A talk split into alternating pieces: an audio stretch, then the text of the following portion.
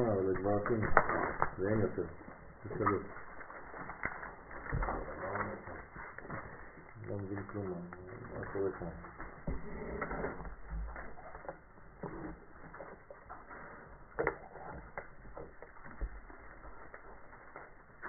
מה?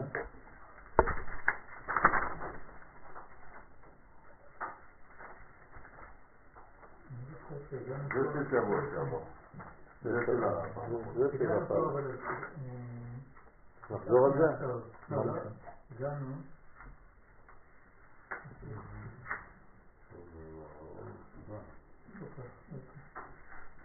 זה הבא.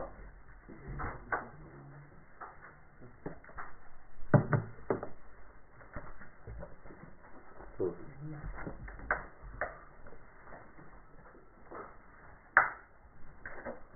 לא חשוב, נ- נתחיל בזה שאמר.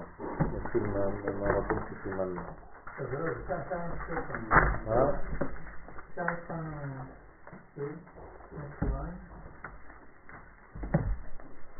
לא משנה.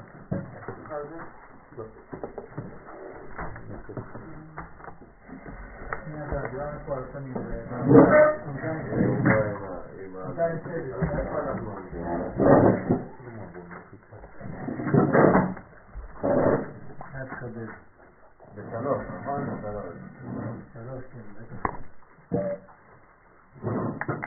עמודה העליון על שלוש מדרגות בצירים, האחר הציב לברכה, ונורת השם בסוף העמודה העליון. ארבע.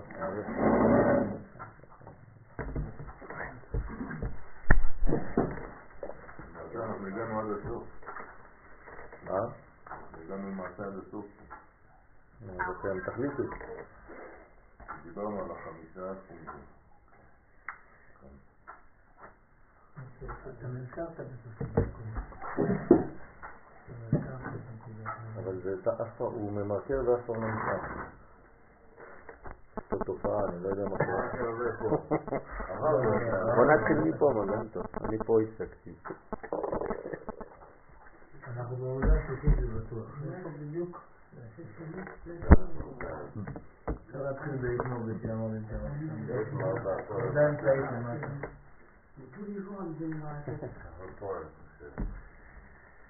יפה. של הגאולה. טוב, אז אנחנו נתחיל אה, למטה, אנחנו מדברים על תיקון י"ג, סייעתא דשמיא. דיברנו על אה, ארבע דמויות במרכבה,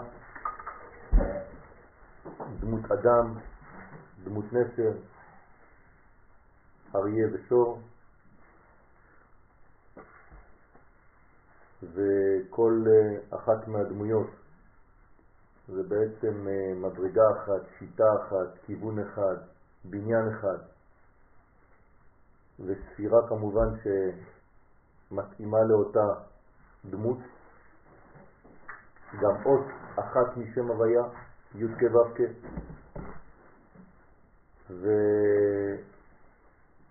ורק להזכירכם שאנחנו עדיין במנגנון שמדבר על מיטתו של שלמה, שהיא המלכות, שיש מסביב 60 גיבורים מגיבורי ישראל, כולם אחוזי חרב מלומדי מלחמה, איש חרבו על ירחו מפחד בלילות, ודיברנו שזה בעצם 30 פעמים בקריאת שמה שיש בהם אותיות כפולות, שצריך לקרוא את זה ברווח בין האותיות לבך, כדי להבדיל בין האותיות בגלל שהן מתחילות מאחור וצריכות לעבור לפנים, בזיווג, אז הקטע הראשון הוא בעצם אחוריים, מאחוריים יש בעצם נסירה, ואחרי זה הם עוברים לפנים, וברגע שהם עוברים לפנים זה כבר אה, בעמידה, אז הם בזיווג בשים שלום טובה וברכה. שים שלום זה כבר הזיווג שמחבר אותם בחזרה, הפעם כמובן פנים בפנים. ודיברנו על הניגונים, שגם כן מפסוקים בשיר השירים, שיש אה, תיקונים, שני מיני תיקונים, ניגונים שדוד המלך משתמש בהם כדי לתקן את המלכות. אחד התיקונים נקרא אשרה, כן? אשרה ישבת ביתך. ומה קורה באשרה? אשרה אותיות ראש, אז המלכות עולה בעצם אל הכתר, שזה אירנפין. והשני זה שיר, ובשיר המלכות עולה לחוכמה. זוכרים? פעם היא עולה לכתר, פעם היא עולה לחוכמה. הניגון השלישי מעשרה ניגונים זה בברכה.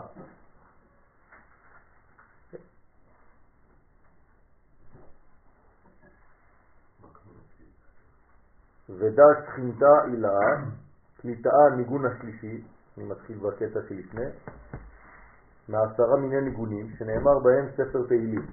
כן, ספר תהילים נאמר בעשרה מיני ניגונים שונים שמקבילים לעשרה מיני דופק שיש לאדם כדי להרגיש בעצם את הזרימה של האדם שלו בגוף.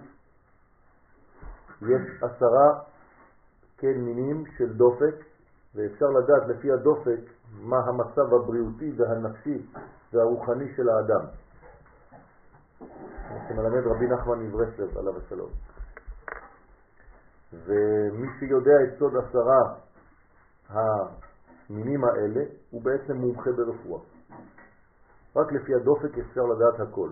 אם יש לאדם חום, אם האדם בריא, אם האדם חולה, איזה איבר חולה אצלו, איזה איבר בריא אצלו, מה צריך לחזק בגוף, רק על ידי הדופק. הדופק, אנחנו חושבים שזה תמיד אותו דופק, אבל זה לא נכון. יש כל מיני אה, אה, קצבים, מקצבים, כן, שונים. זה כמו גלים של שידור. השידור בא מהתוך, מהחיבור בין הנשמה לבין הגוף, ומי שבקיא בזה, אז הוא בקיא בחוכמת הרפואה. על כל פנים, אנחנו בתיקון ה... הניגון השלישי,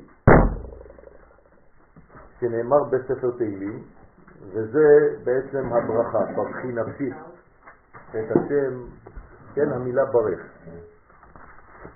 כן? המילה ברוך, גם כשאנחנו מברכים ברכה, כן, המילה ברוך היא תמיד יוצאת מיסוד ואימה. לא ניכנס עכשיו לפרטים. ודעת תחינתא הילאה, זוהי הספינה העליונה, שהיא הבינה. כן, הוא אומר את זה בכל זאת. כן. כן. זאת אומרת, תמיד כשאנחנו מדברים על ברוך, כן, המילה ברוך היא בעצם יסוד באימה, שמוציאה משם, נותנת כוח לחסדים וגבורות, לחוג. כדי שהחסדים והגבורות יעלו, כן, אה, מים נוקבים. יש הרבה דברים, התעוררו משם, אז תמיד זה הבינה. הברוך זה בינה. המלובשת בבינה דזעיר אנפין שבה סוד הברכה. וברכה זה בינה. כן? ברכה זה בינה. אה, מהבינה יורדים בעצם לכל השאר. אתה, חסד. ברגע שאתה אומר ברוך, אתה בבינה. ברגע שאתה אומר אתה, זה בעצם חוכמה שירדה לחסד. אתה. כן, השם אלוהינו כן? מלך העולם.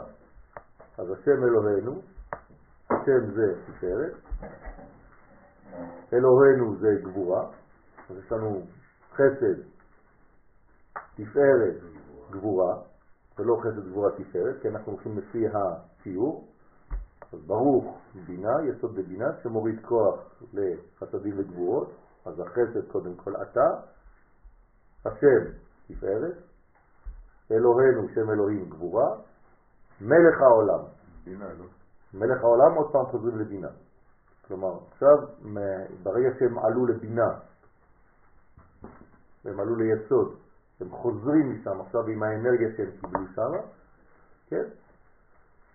כן? וברגע שמלך העולם יורדים משם, אז יש כל הזיווג. אשר קידשנו במצוותיו, כן, יסוד, נצח והוד, וציוונו, ואז הם מתחילים לפעול את הפעולה. ובא עולה המלכות, ועלה איתמר, כן, אז המלכות תמיד עולה בטרנד, לפי הביטוי, לפי הסגנון שאנחנו אומרים. אז כל פעם שאתה מתחיל מזמור בתהילים, שהבניין המרכזי שלו הוא למשל אשרה, למשל ברוך, למשל שיר, כן? כל מיני ביטויים של התהילים, אז בכל מדרגה יש ספירה אחת דומיננטית, כלומר המקום שאליה המלכות עולה. אז פעם המלכות עולה לכתר, בעשרה. פעם המלכות עולה לחוכמה, בשיר. פעם המלכות עולה עכשיו לבינה, שזה ברכי, ברכי נפשי. בסדר? ברך. ועלי תמר, עליה נאמר שדוד המלך אמר ברכי נפשי את השם, כן, האשכנזים אומרים בורכי, כן? זה ברכי, זה מלשון ברכה ולא בריחה. כן, ברכי נפשי את השם, להעלות את המלכות עד מקום הברכה. אז איפה זה מקום הברכה? בינה. מה זה מקור הברכה?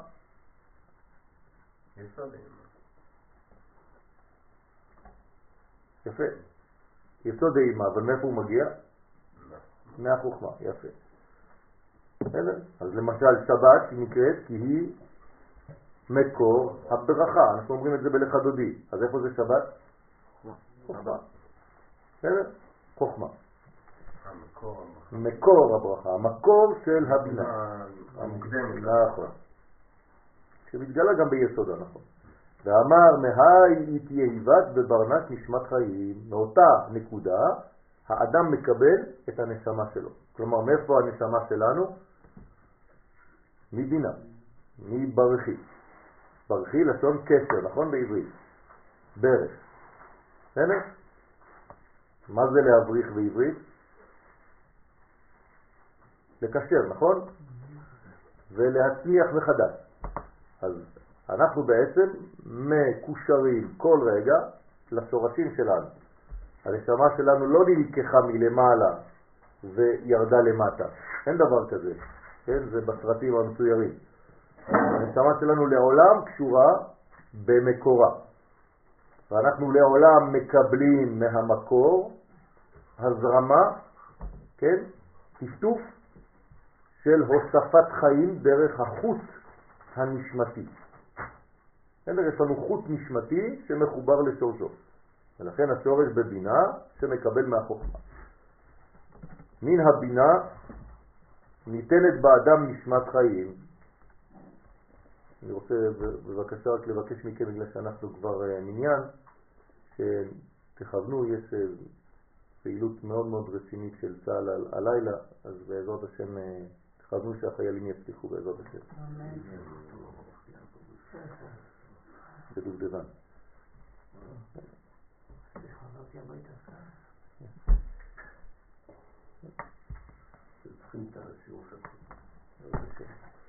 אז מן הבינה ניתנת באדם נשמת חיים. כי מה שכתוב בתורה, ויפח באפיו נשמת חיים, היינו הבינה נפחה באדם את הנשמה, כי בה מקור הנשמות. אז הנשמות שלנו באות מבינה. איך נקראת בינה? כן? בלשון אה, העממית, עולם הבא. בסדר? אז הנשמה שלנו בעצם מקורה במקום הזה שנקרא עולם הבא. שמה זה מקור הנשמה. היא מקבלת את הכוח שלה מחוכמה, אבל הנשמות באות מבינה. כן? עולם הכיסא. בסדר? כיסא הכבוד. שמה. משם אנחנו מקבלים את הנשמות שלנו. נפש, רוח, נשמה, אז זה כנגד מלכות, תפארת, בינה. בינה. בינה, בינה, עולם הבא. בסדר? אז הנשמה מבינה, הרוח מתפארת והנפש ממלכות. לכן הנשמות שלנו באות מהמקום הזה. עכשיו, אם המקום הזה נקרא ברך, מה עושה הנשמה בעצם בגוף שלנו? מקשרת. בסדר? אז זה בעצם מקשר בין העולמות. כלומר, הנשמה קשורה לגוף, הגוף קשור לנשמה. על ידי איזה דבק, מי מדביק ביניהם? כן? איך, איך, איך אומרים בעברית כשאני מדביק משהו, דבק חזק, שלא יכול להיפרד? הלחמה, נכון? זה נקרא הלחמה. לכן מי מלחים בין הנשמה לבין הגוף? הלחם. כשאתה אוכל לחם, המוציא לחם מן הארץ, אתה בעצם מלחים את הנשמה לגוף. לכן האדם חי לא רק על הלחם, אבל גם. כי לא על הלחם לבדו, אבל כן, חלק יחיה האדם. אז אנחנו מלחימים. כן, כמה זה לחם בגמטריה? 78. 88. שלוש פעמים שם השם. זאת אומרת, ההלחמה שלנו היא משולשת. כן? שלוש נקודות, כן? שלוש נקודות הלחמה. מלח גם. כן, נכון, לכן טובלים במלח. באיתמר בה, שנאמר בנשמה, חמישה תיקונים, חמישה עניינים יש בנשמה. למה יש בה חמישה עניינים? כי יש בה חמש מדרגות. בתוך הנשמה עצמה יש חמש מדרגות. למרות שהיא אחת, כמו שאומר הרמב"ם בהקדמה לשמונה פרקים, נשמת האדם אחת היא, אבל יש בה פעולות שונות. בסדר? יש בה כוח כזה וכוח כזה וכוח כזה, אבל היא בעצמה אחת. אז בקבלה קוראים לה פעולות השונות נפש, רוח, נשמה, חיה יחידה שבנשמה. בסדר? אז יש בה בעצם חמש פעמים נזכר ברכי נפשי בתהילים. בסדר? לכן דוד המלך בכל ספר תהילים 150 פרקים בערך יש פחות או יותר שינויים, לא חשוב, זה מחלוקת בגמרא, אבל נגיד שיש 150, יש בתוך 150 חמישה פרקים שמתחילים בברכי נפשי את השם. כלומר, חמישה פרקים, כל פעם שתפגשו אותם, אתם יודעים שאתם נמצאים בספירת הבינה. כל פעם שאתם תפגשו אשרי יושבי ביתך, אתם יודעים שאתם בספירת הכתר. כל פעם שאתם שומעים שיר, כן, מזמור, כן, מזמור שיר, כן, אתם בחוכמה וכו' וכו'. אז אתם צריכים לזהות באיזו קומה אתם נמצאים. ואז אם אני יודע באיזו קומה אני נמצא, אז אני יכול לפעול לפי הקומה. בסדר? אני מתלבש כראוי לפי אותה קומה, אני מדבר בקומה שמתאימה למה שאני אומר וכו' וכו'.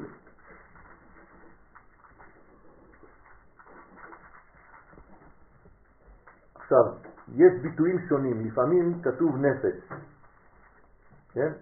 למשל הרמב"ם אומר, כי נפש האדם אחת, אבל הוא לא מתכוון לנפש החלק התחתון, הוא קורא לנפש שם כולל של הנשמה. אז זה צריך להבין, תלוי עם מי אתה מדבר. אם האדם, כן, מדבר בלשון של קבלה והוא יודע על מה הוא מדבר, אז הוא מתכוון לנפש הספציפי. כלומר, מקובל לא יגיד סתם נפש, הוא יגיד נשמה בשם כולל.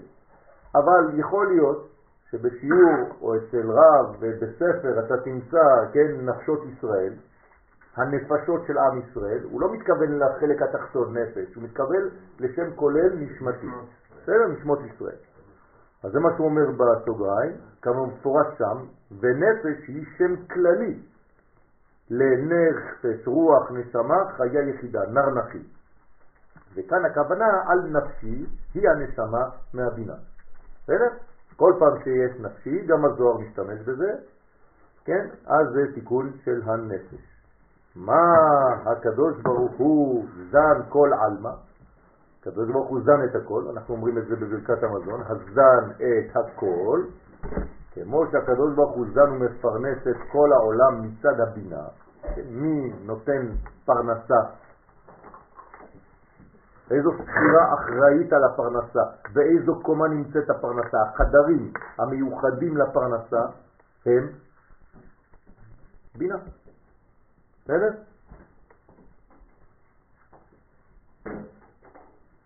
הספר הקדוש, שערי אורה, שכתב רבי יוסף זיקטיליה. אין, אין יותר.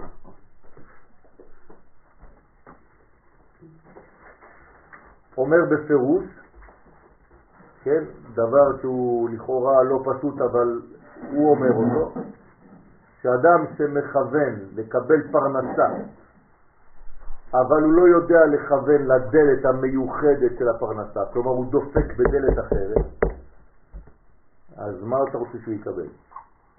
אומר רבי יוסף זיקתילה, צריך לדעת באיזו דלת אתה דופק כשאתה מבקש דבר פלוני או אלמוני.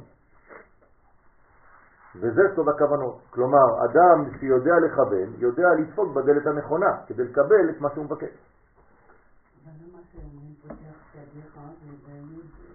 נכון. מה זה לפתוח? לפתוח זה לקבל את מה שיש בפנים. בסדר? כלומר, בין האותיות. אז אתה פותח את החוכמה, כן? מה זה לפתוח את החוכמה? להתחיל לגלות אותה. אז איפה מתגלה החוכמה? בבינה. זה אותו דבר. אז הוא משביע לכל חי רצון. בסדר? אז העניין של הפרנסה הוא בבינה. כלומר, אתם יכולים לכתוב בסידורים שלכם, כל פעם שאתם מבקשים משהו על הפרנסה, תכוונו שזה במדרגה של בינה. בסדר? זה העניין של מטבע ברכה. ברכה זה בבינה. כל הברכות הן בבינה. שם זה מקור הברכה, שם זה הסוד של הברכות. ולכן הפרנסה כן מצד הבינה. אז כשאומרים שהקדוש ברוך הוא זן, הזן את הכל, גם כן בברכת המזון, תכתבו בהזן את הכל, בינה. תכתבו למעלה בינה, תשימו צהוב מדגיש. בסדר? ככה מכוונים. מה? הזן לא, כל זה יסוד. כן? והקלה זה המלכות. כלומר, הוא נותן ליסוד להעביר לקלה. בסדר? אז לכן זן כל עלמא, כמו שהקדוש ברוך הוא זן ומפרנס את כל העולם מצד הבינה, כלומר העולם הבא מפרנס את העולם הזה, אוקיי? הנשמה מפרנסת את הגוף, המדרגה של הבינה מפרנסת את המדרגה של המלכות, הכי נשמתה זנת כל גופה. אז איפה נמצא המזון של הגוף? בנשמה. כלומר, זה פשוט הקבלה, תעשו לוח. אם הבינה נותנת פרנסה לעולם, אז מי נותן פרנסה לגוף? הנשמה, שהיא גם כן בקומת הבינה. בסדר? אז הנשמה, שזה, האדם זה עולם קטן, לכן הנשמה זנה את כל הגוף. אז אדם שרוצה לקבל כוחות, כן, לזון, פרנסה, מזון, זה לא רק עניין של כסף, זה עניין של אה, השגות, עניין של כוח, עניין של עוצמה, כל זה בא מהבינה, מהנשמה. לכן כך הנשמה זנה את כל הגוף, כי הגוף, גוף האדם נקרא עולם קטן. והנשמה נותנת לו הבנה, לדעת, כן? למה קוראים לה בינה? מלשון בין לבין. יודעת להבין דברים מתוך דברים, יודעת להיכנס פנימה. לדעת המעשה אשר יעשה בשביל מזונותיו. זאת אומרת, תראו איך הזוהר הוא פרגמטי, הוא פרקטי, זה לא סתם קבלה באוויר. אם האדם רוצה להרוויח כסף נגיד בתחום כלשהו, כן, מי ייתן לו את הייעוץ לעשות את המעשה הנכון, שיתאים לעניין הזה של הפרנסה, אותה בינה. אז האדם צריך לעבוד על בינתו, ולא להישען סתם. כלומר, יש עבודה בבינה, להשיג בינה. כן, להשקיע בעולם הבא שלי, זה נקרא להשקיע בנשמתי. אז זה כל מה שאדם עושה בשביל מזונותיו. זה הדבר הראשון. ב' מה הקדוש ברוך הוא רואה מצד החוכמה והכל גלוי לפניו ואינו נראה, כן, הוא רואה אבל אינו נראה ואין שום נברא רואה ומשיג אותו. הכי נשמתה רואה ואינה נראית. אותו דבר. הקדוש ברוך הוא בעולם זה כמו הנשמה בגוף.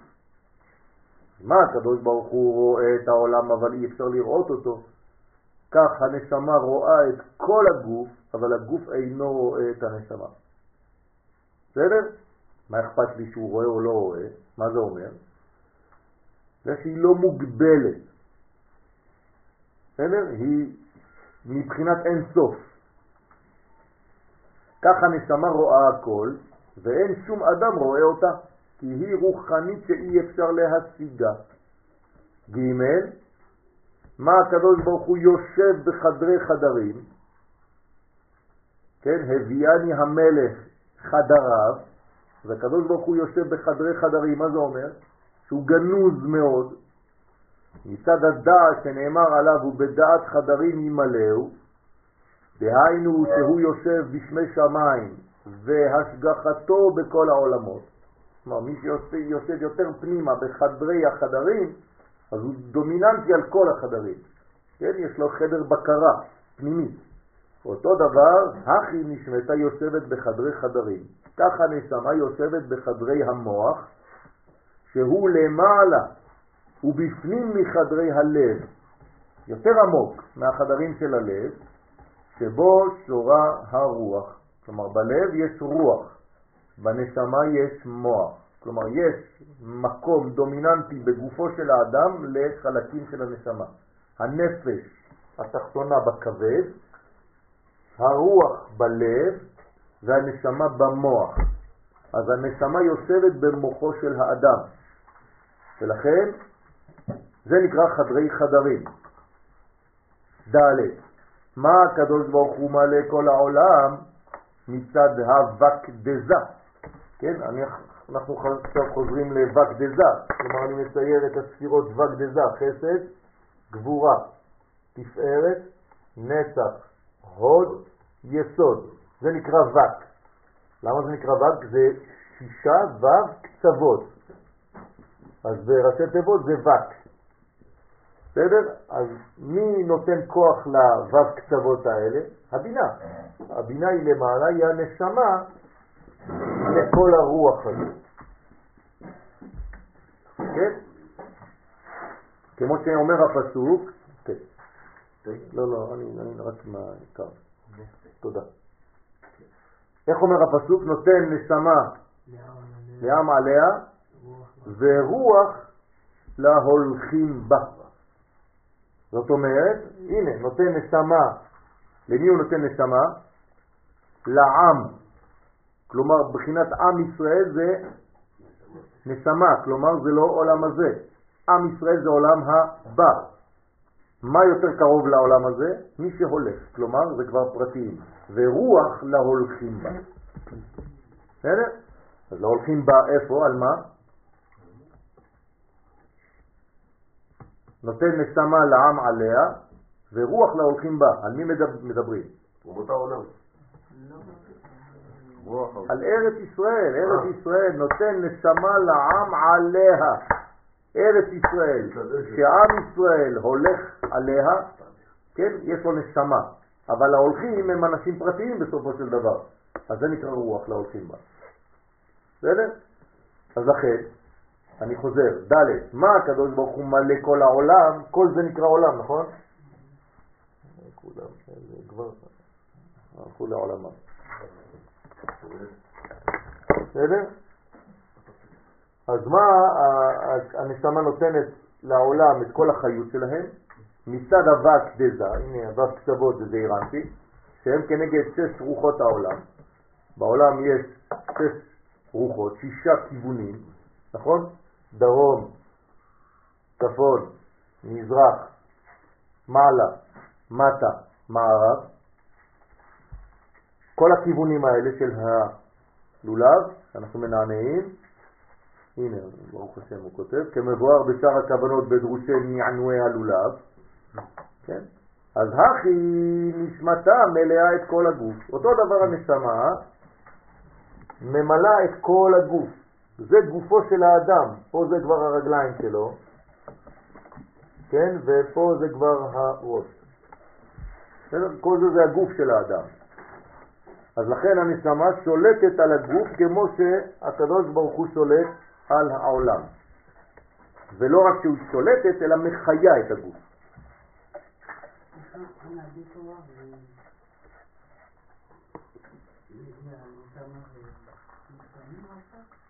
אה, כן, כן, אבל זה יותר נכנס לפרטים, בענה בכוח, נכון.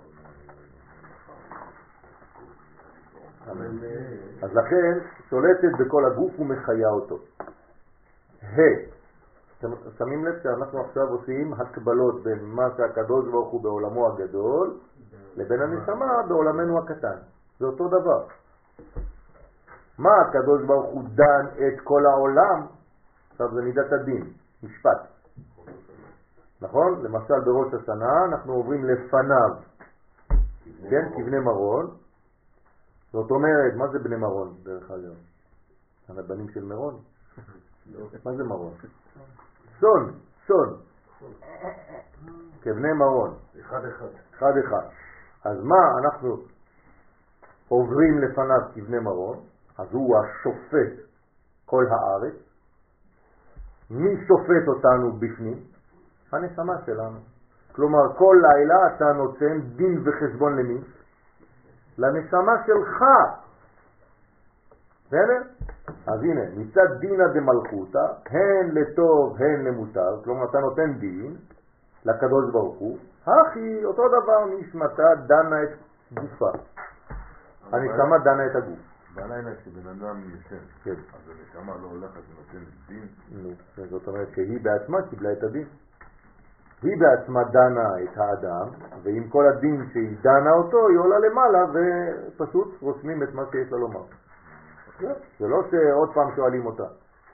היא עצמה מלאה כבר במה שהאדם עשה. אז היא בעצם דנה את האדם. כלומר, מי דן את האדם בעצמו? הוא עצמו, העצמות האמיתית. בסדר? כן. אדם שלא ישן צריך להרביץ לו. אני לא צוחק, ככה כתוב בגמרא. צריך להרביץ לו כדי שישן. שלושה ימים, כן. אבל אה, שלושה ימים הוא כבר יכול למות. אסור שלא לישון. השינה זה הדבר הכי מסוכן שיש בחיים. חייל, קרב, שלא ישן שלושה ימים, תכניסו אותו אפילו לעזה, בתוך הזה, ואנשים עם מלא סכינים, לא אכפת. עכשיו הוא עייף, הוא הולך לישון, שיהרגו אותי. אי אפשר לעמוד בפני השינה. בסדר? צריך להיזהר מאוד בדבר הזה. לכן, הכי נשמתה דנה את גופה, הנשמה דנה את הגוף. כך הנשמה מושלת על כל הגוף, וכל איברי הגוף נידונים על ידה ונשמעים אליה. זאת אומרת, אנחנו נותנים דין וחשבון לנשמותינו. כל איבר בגוף נותן חשבון לנשמה, והוא עובד על פיה. על פיה יישק כל דבר. הרי אם אני מזיז את האצבע עכשיו, מי אפשר לי לעשות את זה? הנשמה שמזרימה דם לאצבע, נכון? אני לא יכול לעשות שום תנועה בגוף אם הנשמה לא קישרה את המנגנון אל אותה נקודה, אל אותו איבר. אז הכל בעצם זה הנשמה שמעבירה. בגמרא נזכר תמורת מה הקדוש ברוך הוא דן, הגרסה מה הקדוש ברוך הוא טהור, אף הנשמה טהורה. כן, כמו שאומרים, אלוהי נשמה שנתת בי טהורה. כן, זה רק הבחירה של דמיין. לא, אחר כך נגיד במחשבה. לא, הנשמה, אם אני עושה טעות, זה אומר אמרה לי. לא, לא. כן, אבל יש מדרגות שאין בהן בחירה, למשל בחלום. אז מה, מה קורה? כן, אז צריך להיזהר, יש דברים, אה, לא ניכנס עכשיו לפרטים, אבל הנשמה בעצמה מתלבשת בלבושים. כן, הלבוש הראשון של הנש- הנשמה זה... לא, אה, לפני הגוף, מה אתם חושבים, נשמה זה נכנס לגוף ככה? זה היה שורף את הגוף. נשמה זה עולם הבא, איך עולם הבא נכנס לעולם הזה? אתם חושבים שככה? צריך להכניס לו קודם כל לנשמה כפפות. הרבה כפפות, נכון? עד שהיא תיכנס לגוף. תחברו נשמה בתוך גוף, בום. אי אפשר. כן, זה, זה, זה, זה, זה, זה כוח אלוהי שאתה מכניס עכשיו בכוח גשמי של אדמה, איך זה מתחבר? אז הנשמה צריך להכניס אותה לנרתיק, שגם הוא נכנס לעוד נרתיק, ולאט לאט, כן, הנרתיק האחרון דומה לגוף. אז איך קוראים לנרתיק הראשון? רוח. הנשמה נכנסת לתוך נרתיק שנקרא רוח, הרוח נכנס לעוד נרתיק שנקרא נפש, הנפש נקרא לעוד נרתיק שנקרא צלם, וכו' וכו' וכו', עד שזה נכנס לגוף. צדיק זה צלם, למד זה צלם, מם זה צלם, זה הרבה מדרגות עד שמגיעים לגוף, זה לא אחד נכנס בתוך השני, איזה בלוק קטן, זה לילדים קטנים. כן, צריך להיזהר. אז לכן, יש מערכת שלמה שמאפשרת, כן, לאטום להיות בתוך הטיל שאתה רואה. זה חמש שלבים? מה? זה חמש שלבים? כל אחת גלול מחמש, כלומר 25 שלבים. לא הבנתי. אז חמש כפול חמש. אני לא הבנתי פה, כאן רשום מה הקדוש ברוך הוא דן את כל העולם. כן. כאילו, כמו שהקדוש ברוך הוא דן את העולם, אז ככה הנשמה דנה את הגוף. הנשמה שבבינה כן. דנה אותנו. נכון. אבל איך הנשמה תדון אותי אם אני סתם עכשיו לקחתי את העט והכנסתי ביד שלי. כן. אבל זה קיבלתי רשות מהנשמה. לא קיבלת רשות, הנשמה עושה, אה, זה את שואל. היד. כן. אבל מה שאתה שואל זה כאילו הגוף שלך לא שווה כלום. אין לו שום דבר מעצמו. זה לא נכון. זה מה שטוען המת. מה טוען המת? כשבאים לדון אותו. הוא אומר לו, מה אני, אני, שמו אותי בקבר, מה אתם חושבים שאני יכול להרים משהו? אני לא עשיתי כלום, הנשמה עשתה את הכל. אז הולכים לנשמה, אומרים לנו, מה עשית? זאת אומרת, מה, אני יכול לעשות משהו? אם אני לא מלובשת בגוף. הוא עושה. אז מה הוא, הקדוש ברוך אומר להם? מה אתם חושבים, על- עובדים עליי שניכם? כן, אחת תיכנס בשני. כלומר, מה קורה חמש דקות אחרי שקוברים את האדם? הוא מתעורר בתוך הקבר. למה? כי הנשמה שלו חזרה לתוך הגוף ושניהם ביחד נידונים. בסדר? זה לא אחד. למה הדבר דומה? אומרת הגמרא, לעיוור וגמד. אבל, כן? אז הגמד רוצה תפוז, אבל העיוור לא יודע לאן ללכת, והגמד לא יכול לקפוץ. הופ, הופ, קופץ לא מצליח. אז הוא אומר לה, יש לי רעיון לעיוור, אני אעלה על הכתפיים שלך, אני אגיד לך ימינה, שמאלה, שמאלה, שמאל, ימנינה, שמאל, כן? ואתה תתקדם, ואני כותב את התפוז. כלומר, מי כתב את התפוז? שניהם. בסדר? הגמד על העיוור, אז הגוף זה העיוור, כן, עור, לשון עיוור, והגמד הקטן, הנשמה, היא בעצם קטנה, זה נקודה, כן, ראיתם פעם נשמה? כן, אז הנשמה היא בעצם נכנסת לתוך העיוור הזה, ומשנה לו את העין לאלף, כן, מעור לאור. זה נקרא כותנות אור וילבישם כותנות עור. אז באיזה ספר תורה לא היה כתוב עור בעין אלא באלף? אצל רבי מאיר. אצל רבי מאיר הוא השאיר בתורה שלו, כן, ויעש השם אלוהים לאדם ולאשתו כותנות, אצלו זה היה כתוב אור. למה? כי רבי מאיר, לשון אור, הוא נשאר נאמן למה שהיה לפני החטא. כלומר, הוא לא נפל בחטאו של אדם הראשון. בסדר? צריך להבין מה זה אומר, כל. הסברות שלו בגמרא הם בלתי... קשה לך להבין אותם. כתוב שלעתיד לבוא כאילו יקבלו את כל הסברות שלו. כן, אז זה, זה הסוד של העולם הבא. כן, עכשיו, אם אני תמיד ואני מבינה, עכשיו אני מבינה שעובדים כל... עכשיו אני מבינה. יש לו חלק לעולם הבא. נכון. עכשיו, מי שלומד, הוא מתקן את עצמו, הוא להתקדם, הוא מקבל יותר מהזרימה שלו. מה זה ללמוד? לא, ללמוד זה לא ללמוד. לא, זה להזרים יותר נשמה בגוף. זהו. ללמוד זה להזרים יותר את הנשמה בתוך הגוף שלי. זה, זה מה שעושה הלימוד. מה, אתם חושבים שאתם מחדשים משהו? הרי אנחנו כבר יודעים הכל. למדנו כבר את הכל בתוך הבטן. נכון? אז מה אנחנו עושים עכשיו? מזרימים את העולם הבא לעולם הזה דרך לימוד התורה. בסדר? זה מה שעושה הלימוד. הלימוד מקשר אותי למנגנון המאיר, כלומר כשאני לומד אני נמצא במקום המאיר, ולכן מה אני עושה שם? כן? זה מין, מין מכון כזה של הערה, מכון מאיר, כן? אז אני מקבל את כל ההערה מהמקום הזה. לעולם הזה. יפה, אז אני חי בעולם הזה לפי הערכים של העולם הבא. זה הלימוד. כן, מה זה למד? לימוד, לימוד, למד, למד זה היוד הראשונה למעלה, שאני מוריד אה, עד לגוף. זה הלמד. כן? אז למה היא, היא לא יכולה לרדת ככה ישר? לא, יש מסלול. כשיורדים לעולם הזה, מהיוד העליונה, צריך לעבור דרך החסד. חסד בימין, נכון? אז הולכים לחסד, נוגעים בו ויורדים, שנאמר עולם חסד ייבנה. אז לכן חייבים ללכת למעלה וזה הלימוד. בסדר?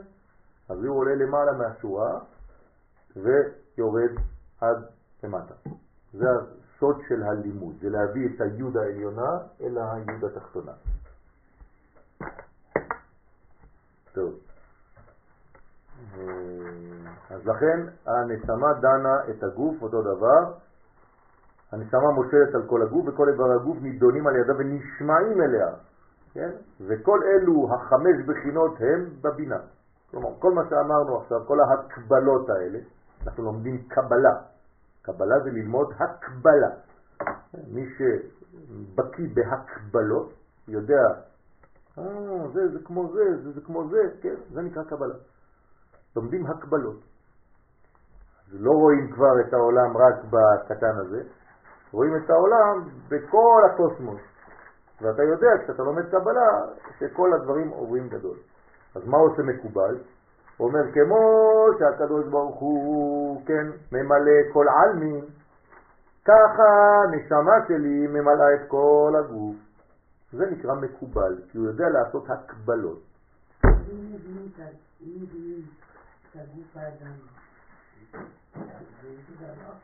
נכון, נכון. על זה נאמר, מבשרי, הבשר שלי, מהבשר שלי, אני יכול לחזות, חוזה, את האלוהות. כלומר, יש מצווה ללמוד אנטומיה, חוכמת הגוף. זה מצווה, גם אם אתה לא רופא. בסדר? אתה צריך להיות לפחות בקי מינימום באיברים של הגוף, באיך בנוי הגוף ובפרופורציות שיש בגוף. כן, אז יש כל מיני כללים קטנים שצריך לדעת אותם. בסדר? למשל, כף היד זה אותו אורך של הראש, מהשיער עד הסנטר. כן? זה אנטומיה, צריך לדעת את זה. כלומר, אם אתה יום אחד אומרים לך לצייר, אל תעשה יד כזאת פצפונית וראש כזה ענק, כן? זה כבר... כן. אתה צריך לעשות משהו שמתאים. אז ככה זה עובד. הרגל של האדם זה כל הראש. כן, כף הרגל זה ממש כל הראש. פה זה היה רק הפנים. אז זה כל הראש. כן, אז יש מידות. כל מידה אתה יכול לדעת. כן, ככה זה הערבים היו עושים, כן? אתה רוצה לדעת אם המכנסיים מתאימים לך, אתה מכניס את כל וואי. האמה שלך אל תוך המכנסיים, ואז בעצם זה הרוחב של המותניים, וכולי וכולי וכולי, צריך לדעת. כן, זה נכון, בגלל ההגבלות שבמערכת. נכון, בגלל הקבלות. לא הגבלות, הגבלות. הקבלות, כן, נכון. אוקיי, בסדר? אז זה צריך לדעת. לכן יש חמישה שלבים, חמישה מדרגות, חמש מדרגות, מה? שהם לא? זה חולי, זה אומר שזה פגם של הנשמה שמתבטא בגוף? כן. זה פגם, זה נקרא בעיה מוטורית. כן, למשל אם אתה רוצה לאכול גלידה ואתה מכניס לעין, כן, יש בעיה מוטורית, חס ושלום. אז אותו דבר בגוף, בנשמה. כלומר, אם הנשמה היא נותנת, השאלה אם אני רואה על- על תינוקות. הגוף, על הגוף איזושהי בעיה, זאת אומרת שהנשמה לא מגיעה למקום הזה, כמו שצריך. אז זו בעיה שה- שהגוף לא מצליח נכון, לגלות את הנשמה, נכון. אין לנשמה בעיה. אין לנשמה בעיה, היא טהורה, היא פרפקט, אבל לא פותחים לה את הדלת לעבור. מספיק לאותו מקום. אז באותו מקום, באותו איבר, באותה תכונה, יש בעייתיות, כי היא לא מגלה מספיק אור. אז מה צריך לעשות? אינסטלציה. להביא אינסטלטור ולהזרים כמו שצריך את כל הדברים בלי שיהיה בעיה בצינורות. לנקות את הצינורות. זהו. מה זה לנקות את הצינור מבחינה נפשית? לנקות את הרצון. כלומר, אתה לא רוצה בצורה נכונה. זאת הבעיה שלך. זה לא שלא רוצים לתת לך. רוצים לתת לנו הכל. אנחנו לא יודעים לרצות בצורה נכונה דבר זה או זה או זה או זה. אז צריך ללמוד לרצות. רצון זה הופך להיות צינור, זה אותן אותיות. בסדר? מי זה הרצון שלנו? הנשמה. הנשמה זה הרצון, כלומר הנפש. כן? איך אומרים בתורה לרצות? לא כתוב אני רוצה. אם יש את נפשך. בסדר? שהגוף ממש אה, צריך לשלוט בו, כי אני, אני מכיר רקדנים נגיד, או החוויה של הריכוז, שהם כל כך שולטים בגוף שלהם, שהם יכולים ממש כאילו לראות כאילו התנועות שלהם מאוד מאוד אה, נכון, בדיוק. נכון. אז זה אומר שהם במקום אה, רוחני גבוה? נכון, אבל מצד שני, הקליפה שלהם יכולה להיות גדולה מאוד, למה? כי הם משתמשים רק בגוף. כי כל האנרגיה הנשמתית היא רק בשביל דבר אחד. כלומר, אם הם היו עושים את זה בצורה מלאה, אז באמת זה אנשים מאוד מאוד מאוד רוחניים, יכולים להגיע למדרגה מאוד פנימית. לכן אומן יכול להגיע גבוה מאוד, אבל יכול גם ליפול עמוק מאוד.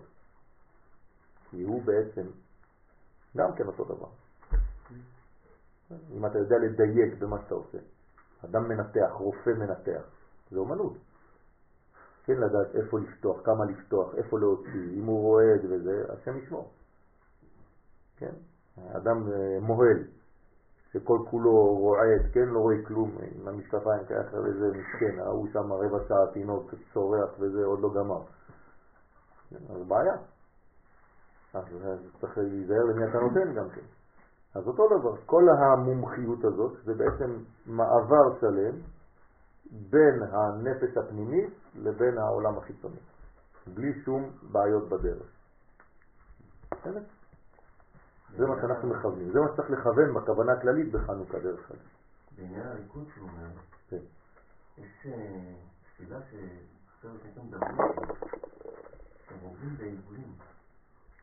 יודעים את רמת החיבור.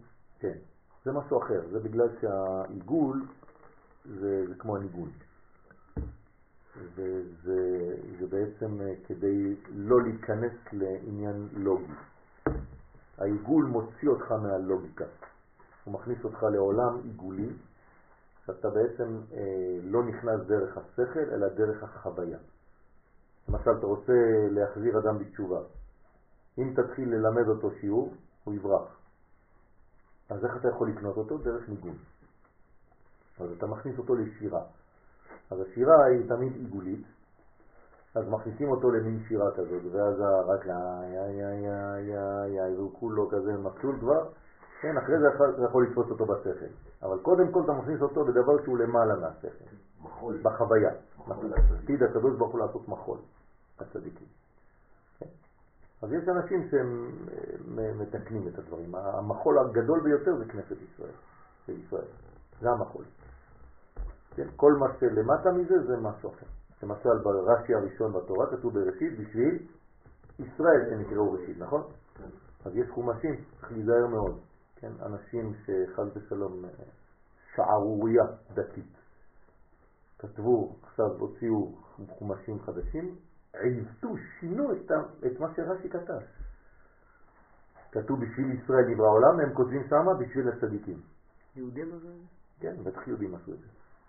כאילו, צדיק זה לא יהודי. ההפך ממה שכתוב, ועמך כולם צדיקים. אז במקום בשביל ישראל שנקראו ראשית, הם אומרים בשביל הצדיקים שנקראו ראשית. צריך להיזהר מאוד, כן? לא להתפלל בדברים האלה. לא, לא לקנות ספרים כאלה. אם אתם רוצים לקנות חומשים, תפתחו בראשית, הכי קל, בראשון, בראשי הראשון.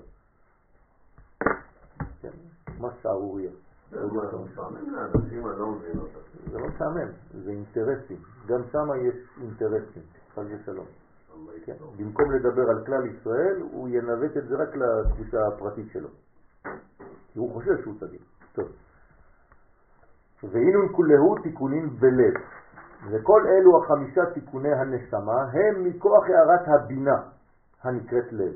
עכשיו, איך קוראים לבינה? לב. אבל אמרנו שהבינה נמצאת במוח, נכון. כלומר, איפה נמצא המוח? נכון. מה זה התפילין? זאת אומרת שהמחשבה, מה? כן, אה, בסדר, זה אותו דבר. ממשיך ואמר. תמשיכו, נחזור לאותו עניין. אני מבטיח לכם עוד עשר דקות, אנחנו נגיע ל"ואינון כולהון תיקונים בלב". יש פה תלמידים טובים שעוזרים. יופי. הוא ממשיך ואמר, ורזה דנשמתה, באי היא שווה לקודשה בריחו. כלומר, ראינו עכשיו הקבלה בין הנשמה לבין הקדוש ברוך הוא. זה שווה. וסוד מה שהזכרנו שהנשמה היא שווה לקדוש ברוך הוא, דה בינה מי. אז איך קוראים למדרגה הזאת? מי. כלומר, כשאני שואל אותך מי אתה, בעצם אני מדבר על מי? על הנשמה. זה נקרא מי. המי שלי זה הנשמה שלי. מה? מה אתה עושה? זה כבר דעת. בדעת חדרים ימלאו. זאת אומרת, כשאני דוחף אותך באוטובוס, מה אתה אומר לי? אל תיגע בי. מי זה בי הזה? זה הגוף. אם זה הגוף, הגוף אה, זה לא הוא. הוא זה הנשמה. אלא זה שניהם ביחד. כן, האדם יודע לחוות את הזוגיות הזאת כדבר אחד. כלומר, אל תיגע בי, זה אומר נשמתי, גופי, זה הכל. אני לא עושה הפרדות כל פעם. אני מבין שאני אחד. אוי ואבוי אם חס ושלום הייתי זה. אז לכן, דה בינה מי. אז כל פעם שאתה אומר מי, כן, שואלים אותך מי זה, אל תענה מה אתה. בסדר? זה הדופק אצל הרב, הרב מבפנים אומר לך מי זה, אל תגיד לו אני תלמיד אה, חדש. הוא לא יפתח לך את הדלת, אם הוא רב גדול. הוא יגיד לך, לא שאלתי אותך מה אתה, שאלתי אותך מי אתה. אז לך תלמד ותחזור עוד מחר. כן? אז מחר תחזור, שלום, מי זה? יואל. אה, תודה רבה, כנס. אם אני יודע לזהות את המי שלי, ואני לא כל הזמן מתחבא אחרי הזהות שלי כדי להגיד את הפונקציה שלי בחיים, אז אני מתחיל לגדול. בסדר? לא שאלו אותך אם אתה אינסטלטור, אם אתה חשמלאי, אם אתה זה. אני אומר לך מי אתה, תגיד לי את השם. אחרי זה תגיד לי, אפשר לשאול מה אתה עושה בחיים. אבל מה שאתה עושה בחיים זה לא אתה. זה משהו שהתווסף על מה שאתה, על מי שאתה. אז תמיד מהמה צריך לחזור למי. אז זה נאמר ממי. כן? דה בינה מי. היינו הבינה נקראת מי. על שם שיש בה נון שערים. למה קוראים לה מי? כי זה הזהות שלנו, ויש בה נון שערים. כמה זה בגמטריה מי? 40 ועוד 10, 50. בסדר? זה מי. לכן יש 50 שערי דינה, לכן כמה פעמים צריך ללמוד כדי לגלות הנשמה? 50. כלומר, אם אתה לא לומד 50 פעמים, אז אתה לא מגיע לרמה של המי. מה זאת אומרת ללמוד 50 פעמים? ללמוד זוהר. זוהר זה 50. לכן כמה פעמים נזכרת יציאת מצרים בתורה? 50. וכדי לצאת ממצרים צריך 50 צעדים החוצה. אם לא אתה תקוע, אחרי מה זה מצרים? מי? שרים. זאת אומרת, המי שלך נמצא במיצר. לכן צריך לצאת משם. שממנה נוצרה הנשמה. לכן נדמת הצורה ליוצרה. אז מי עשה את הנשמה? כן, קודשא בריחו, נכון? הרי גם הקדוש ברוך הוא נקרא מי. איך אני יודע? כתוב, אצלכם ישראל לפני מי אתם מתארים, ומי מתאר אתכם, מי השם? נכון? תמיד השם נקרא מי, גם בתורה. אז לכן המי שלי קשור למי הגדול. מי הוא זה? כן, מלך הכבוד. מי זה מלך הכבוד? כן? זה לא שואלים אותך, מי זה מלך הכבוד? לא, מי? זה מלך הכבוד. מי הוא זה מלך הכבוד? בסדר? גם בפיסוק זה לא תקווה. אתה צריך לדעת איך לומר את זה. נכון. לכן, ועלה איתמר, ועליה נאמר, נכון. אין דבר כזה מי. בכל הספרים הנכונים אין מי. אין מי. לא אומרים מי מלך המלכים הקדוש ברוך הוא. מלך. לא. מלך. כן, אבל רוב האנשים שרים, שלום עליך, נה נה נה נה נה נה, מי מלך. מה זה מי מלך? איפה ראית דבר כזה בכלל? זה מלך מלכי המלכים הקדוש כן, ברוך הוא. מי. לא, אבל שמה זה לא אותו דבר. המי שאת אומרת זה בגלל שהצרפתים אומרים מי על כל דבר. אני יצאתי מי, כן? המקום שהלכתי, כן?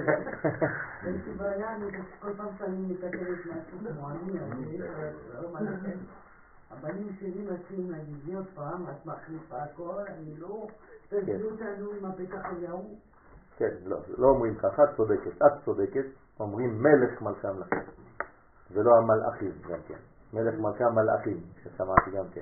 יש הרבה ורסיות, כן? אז אה, זה מלך מלכי המלכים, ולא מי מלך, ולא המלאכים, המלכים.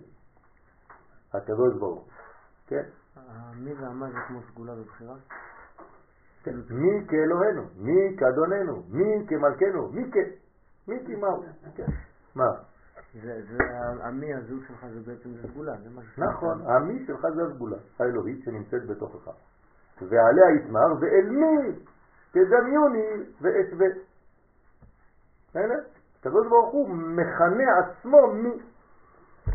כלומר, הזהות הפנימית של העולם, נשמת העולם. בסדר? גם ישראל אותו דבר.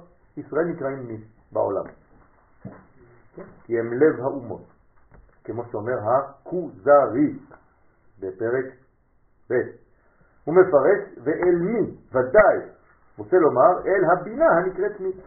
אז הקדוש ברוך הוא לפעמים מכנה את עצמו מי, כי הוא מתגלה בספירת הבינה. כלומר, כל פעם שאתה אומר מי, אז אתה יודע שאתה צריך לכוון שזה גם הקדוש ברוך הוא, אבל באיזו ספירה הוא מתגלה כשהוא אומר מי? בבינה. בינה, חמישים. כן? ברגע שהחמישים יורדים לעולם הזה, למלכות, אז המלכות נקראת הפוך ממי? ים. המי נכנס לים. אז הבינה נקראת מי והמלכות נקראת ים, זה אותו דבר. בסדר? אז המי הפך להיות ים. אז אפשר לדמות ולהשוות את הנשמה, אבל ודאי הנשמה היא רק נמשל אל הקדוש ברוך הוא, דהיינו הבינה, לא לחשוב שהנשמה זה הקדוש ברוך הוא, כן, חס ושלום. זה רק השוואה, שתדע איך זה עובד. והא וכמוה, כן, למה הזוהר פה מדגיש את הדבר הזה? כי אם לא, אתה נכנס לסוג של עבודה זרה. שאנשים חושבים שהנשמה שלהם זה באמת הקדוש ברוך הוא חס ושלום, אז אני צריך להשתחוות אליך, או לעצמי. צריך להיזהר מאוד, זה עבודה זרה. זה נקרא פנתאיזם. מה? נכון. צריך להיזהר מאוד.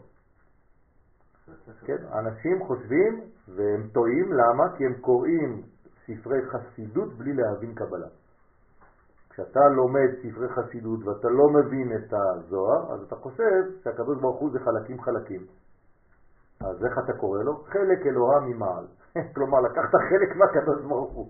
אתה מחלק את הקדוש ברוך הוא לחלקים? אוי ואבוי. הקדוש ברוך הוא זה בלתי מחולק, זה אחד יחיד ומיוחד. אז צריך להיזהר מאוד. אז כשהחסידים מדברים, הם מדברים בגלל שהם יודעים על מה מדברים. אבל כשאתה לומד, אתה צריך ללמוד עם מי שיודע. אם לא, אתה נכנס לכל מיני טעויות. ואומרים דברים בשם, כן, רבי שניאור זלמן, עליהם השלום, על שם רבי נחמן, עליו השלום, ולא מבינים, וסתם ממציאים דברים. לכן צריך להיזהר מאוד, לא להיכנס לעבודה זרה. אנחנו זה לא הוא, הוא זה הבורא, ואנחנו נבראים, ואנחנו אף פעם לא נהיה הוא. בסדר? וההוקמו, כן, כמו שאנחנו למדנו ספר שנקרא אילו הייטיב, אז ידעתיו, ואם לא אילו ידעתיו, הייטיב, כן, בשני הכיוונים. אז אני לא הוא. והרי פירשו חכמי המשנה בגמרא נזכר חמישה דברים, אילן, כן, את אלו החמישה דברים. חמישה ודאי, ובכוונה, כן, חשבו דווקא חמישה. בגין דאינון מסתרת בהילאה. עכשיו אנחנו מבינים למה יש חמישה דברים, בגלל שאנחנו מדברים על הבינה, והבינה איזו אות, איזו אות היא בשם הוויה? ה'. אז לכן זה חמש בגמטריה.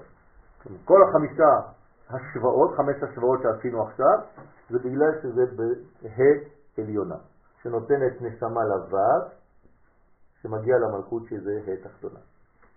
בסדר? אז זה ה', ו', ה', והי' כמובן בחוכמה למעלה. י' כ' ו' כ'.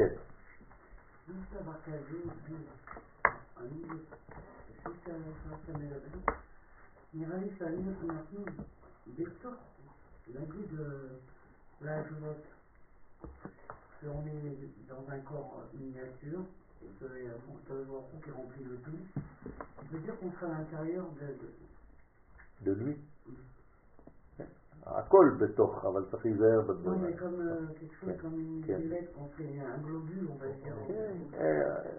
Que c'est... כתוב, הקדוש ברוך הוא מקומו של עולם, אבל אין העולם מקומו. צריך להיזהר מאוד בזה, לכן אני לא נכנס לפרוטרוט הזה, צריך מאוד מאוד להיזהר בזה. כן, כי אם לא, אז אין... מה זה הבריאה בעברית? בריאה זה בחוץ. בר. צריך להיזהר מאוד. בסדר? אז, אז נכון שמבחינה רעיונית אנחנו עדיין בתוך איזה מין בטן אלוהית, אבל זה, צריך להיזהר מאוד בדבר הזה, אנחנו בחוץ. אנחנו בעולמות של חיצוניות, ואנחנו צריך לגלות בחיצוניות את העולם הפנימי. בסדר? לפי שהם מצד ה' העליונה של הבינה שמספרה חמש. כן? עד עכשיו זה בסדר? אני מדבר לאט כדי שכל דבר יגיע לכולם, בסייעתא דשמיא. ואינון כולהו תיקונים בלב. וכל אלו החמישה תיקוני הנשמה הם מכוח הערת הבינה הנקראת לב. אז הבינה נקראת לב, ואנחנו רוצים שהלב הזה, הבינה הזאת, תאיר בתוך כל הגוף שלנו. כמו ששאל צוריאל, אם יש חלק בגוף שחולה, מה זה אומר? שהנשמה לא הגיעה לשם, לא מגיעה לשם, לא נזרמת לשם, לא מוזרמת לשם. ולכן יש לך חולשה באותו מקום. זה יכול להיות לאו דווקא גופני, זה יכול להיות נפשי. אתה לא מזרים מספיק, כן, צריך לבדוק למה הצינור במקום הזה תקוע. שאתה אומר לב, אדוני בלב, זה בלב ממש, הוא ב-32 נקודות. כן, זה כמובן שזה גם וגם. אוקיי. אין דבר יוצא מידי פשוטו, אבל זה כמובן בכל מה שזה אומר. זה לא סתם ב... אוקיי. אם לא, אז מה, אתה מחליף בינה כשמחליפים לך לב. הייתה סדרה בטלוויזיה על מעגל החיים, כן. והראו כאילו שיש איזה חולי, וצריך להכניס אנטיביוטיקה, אז באים חיילים כאלה על הילדים, כן. זה כזה כל כך יפה, זה מצויר להם, איך הם מזרימים להם את כל ה... כן, דמויות קטנות שעושים כאילו... נכון, אבל... הנוגדנים הם לבנים, נכון, אבל יש... נכון, נכון, נכון. כן, הילדים אוהבים את זה, ככה מלמדים אותם אה, רפואה. לכן זה הערת הבינה נקראת לב. כמה דאוקמוהו מראה מתניתים. כמו שפרשו חכמי המשנה, כן, זוהר פרשת משפטים, שכנגד חמישה דברים הנזכרים יש בלב חמישה דברים. כלומר הלב הוא בעצם ה, הוא בעצם חמישה דברים. הוא כמו יד, כן? חמשת אצבעות, הלב זה בעצם מדרגה של חמש. והיינו הלב מבין מצד הבינה, כלומר בינה ליבה, הלב מבין, לא המוח מבין. כשאתה אומר למישהו הבנת, זה לשון בינה, זה בלב. בסדר? אז הלב מבין, כן? וליבו יבין ושב ורפא לו. כן? ברגע שהלב יש לו בינה, אז הוא חוזר ויש לו רפואה לגוף. מבחינה מדעית, בודקים את המוח, רואים את איך, זה עובד מבחינת הבנה. אף אחד לא מבחינה מדעית בדק את הלב וראה מנגנון. זאת הבעיה, שבודקים בגלל שהמדע הוא שכלי. ואנחנו מדברים פה על מדרגות שהן למעלה מן השכל, לכן מתלבשות ב, אה, בכל המציאות הגופנית. לכן הרופאים הגדולים חייבים לדעת גם כן סוד. רופא גדול שיודע גם כן סודות התורה, הוא הופך להיות מומחה גדול שאף מדען קלאסי, רגיל, כן, לא יכול להגיע אליו. לכן כשתכניסו יהודי מקובל לרפואה, הוא יהפוך להיות, כן, אדם שיכול להחיות מת. אני לא מדבר באוויר, כן? חכמי הסנהדרין היו יודעים להחיות מתים. מה זה להחיות מת? זה הרופא הכי גדול שיכול להיות, נכון? הוא, הוא לא חולה, הוא מת. אתה הולך, אומר לנו, תקום. זהו, קם. מה עשית לו? החזרת לו את הנשמה שכבר יצא, כי הוא מת בתוך הגוף. אין רופא יותר גדול מזה, חוץ מהקדוש ברוך הוא, כן, בכבודו בעצמו כמובן. זאת אומרת, אדם שיכול להחיות מתים, כמו כל אנשי הסנהדרין, זה אחת מהטסטים, אם לא, אתה לא יכול להיכנס לסנהדרין. אתה חייב להחיות מת, לדעת את כל הכישופים, את כל מה שיש בעולם. עכשיו, מה זה להחיות מת? זה לקבוע שהמוות הוא לא המנצח הגדול בעולם. נכון? אם תשאל לאנשים מי זה המנצח הכי גדול בעולם, תגידו לך המוות, כולם מתים בסוף. תגידו להם היהדות המציאה משהו אחר, זה לא נכון. המוות זה לא המנצח, החיים הם המנצחים. כל כך חזק. בסדר? בוודאי שזה חזק, זה כל העניין של היהדות. כן? כי אם לא, אז המוות יותר חזק מהקדוש ברוך הוא בעצמו. אם אתה אומר שהמוות מנצח, אז הוא יותר חזק מהקדוש ברוך הוא, שהוא נקרא מלך חיים. אלוהים חיים. אז מי יותר חזק, המוות או הוא? הבנתם? לכן, מה זה הדבר הכי גדול שאנחנו מאמינים בו? תחיית המתים. למה? כי אנחנו בעצם קובעים בזה שהקדוש ברוך הוא יותר חזק מהמוות, כי אם לא, אז המוות הוא השחקן הכי גדול בכל הקוסמוס. כי כולם מתים בסוף, זה לא נכון. אנחנו בלחץ אה, לחיות. אנחנו כן בלחץ של לחיות. מה רגע, אמרת כבר. בסדר, אמרת. שמת נקודה.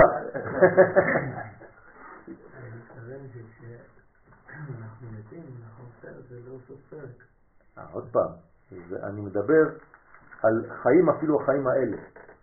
לא סוף פרק. אם המת חי, כן? זה אומר שבעצם אני יכול להחיות אותו אפילו עכשיו.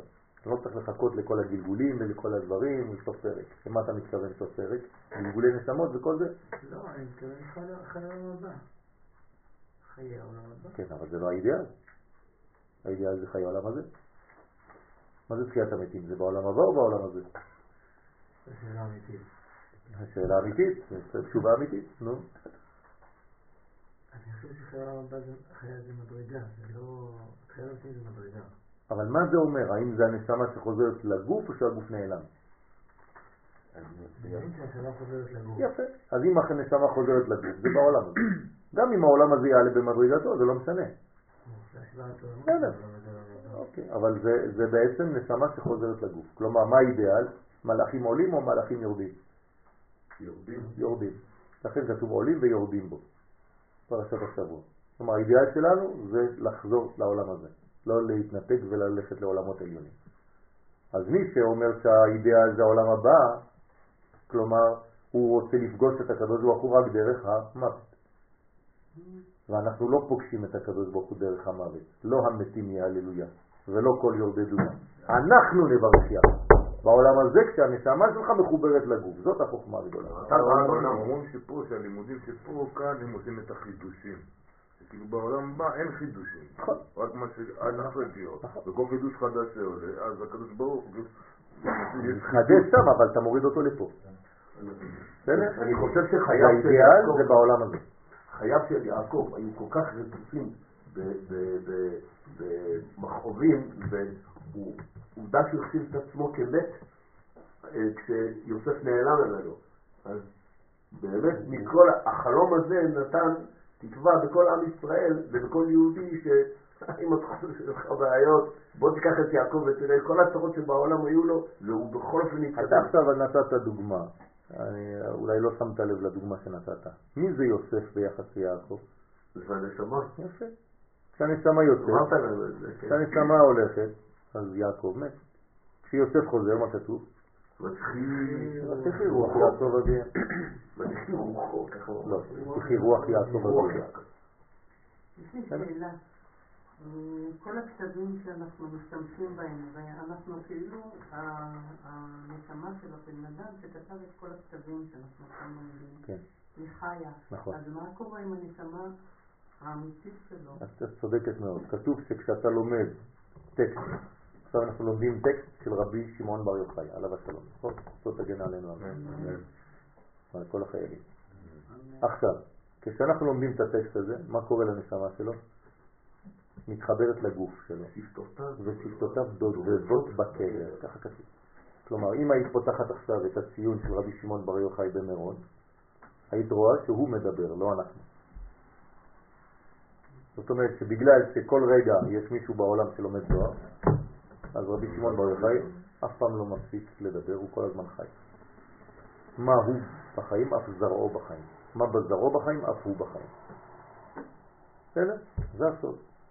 זאת אומרת שעכשיו אנחנו בעצם מדברים על הבנה פנימית של הדבר הזה, צריך להיזהר, אנחנו לא נוצרים, אנחנו בני ישראל, ובני ישראל דוגלים בזה שהחיבור בין האלוהות לבין האדם היא בעולם הזה, זה האידאל.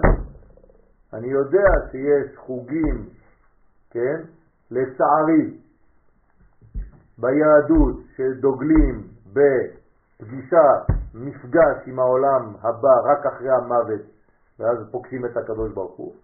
ובשיטה הזאת, אם אתה בעצם ממשיך, אתה כאילו מלמד את הילדים שעדיף למות מאשר לחיות.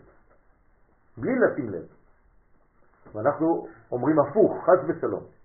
לא אמות כי אחיה, ואספר מעשייה. ולחיות זה בעולם הזה, ואסור לנו לאבד את נפשנו לדעת, חס ושלום. אסור להתאבד, להפך. כי בעצם מה עושה מי שמתאבד? אומר, אני הולך לפגוש את הקדוש ברוך הוא. לא בעולם הזה, במקום אחר. וחד ושלום אם זה נובע משיעור שהוא שמע שהאידאל זה העולם הבא ולכן עדיף למות, אז אוי ואבוי לרב הזה שאמר את הדבר הזה. צריך להיזהר מאוד, אנחנו נפגשים עם הקדוש ברוך הוא דרך החיים. טוב לחיות בעד ארצנו. לא, הוא אמר טוב למות. אנחנו אומרים טוב לחיות. בסדר? עדיף לחיות על קידוש השם, מאשר למות על קידוש השם. מה זה פיתחו לי שערי צדק? פיתחו לי שערי צדק? מה זאת- מה הקשר? המשך הפסוק. אבובם, הודיה. לא. מה זה אבובם? מה אתה חושב ששערי צדק זה זה שערים שעולים למעלה? זה בית חולים. שערי צדק זה השערים של הצדק. הצדק נמצא פה, והקדוש ברוך הוא נקרא צדק, צדיקו של העולם, והוא בא לעולם הזה. אז פיתחו לי, אתה נמצא פה גם אתה, אתה אומר פיתחו לי, אני רוצה לעשות בדיוק כמו הקדוש ברוך הוא, אבוא בם ממעלה למטה, ועודיה בעולם הזה. זה השער לשם. כן, אבל לא ככה. זה השער לשם, זה שלו. אז נכנס. למה מתים? כי חטאנו. זה פגם. המוות זה פגם. האידיאל זה לחיות. ולכן, כשאנחנו נתקן את הפגם, מה נאמר? בילה, המוות לנצח. אין יותר מוות. זאת אומרת, חוזרים לחיים. כלומר, מי מנצח ביהדות? החיים, לא המוות. חד אבינו... כן, כן. תמיד זה ממעלה למטה. עוד פעם, אנחנו כבר למדנו את הפסוקים האלה, אבל אנשים לא מבינים את זה. אנשים חושבים, כן, זה השער לשם, זה השער כדי לעלות לשם. לא עולים לשום מקום, תפסיקו עם השטויות האלה. זה השער שלו, שהוא יורד לעולמנו, אז אני גם כן, אם אני צדיק, אז אני בא בו, באותו מסלול, ממעלה למטה. כלומר, מה זה הצדיק האמיתי? מי שמביא חיים לעולם הזה. לא מי שבורח ומביא, שם לא צריך להביא אור, יש להם מספיק. פה צריך אור, זה חנוכה. בסדר? חנוכה זה החיים, להביא ממעלה למטה. לכן כשאתה מדביק את החנוכיה אתה צריך להיות יותר גבוה מהחנוכיה.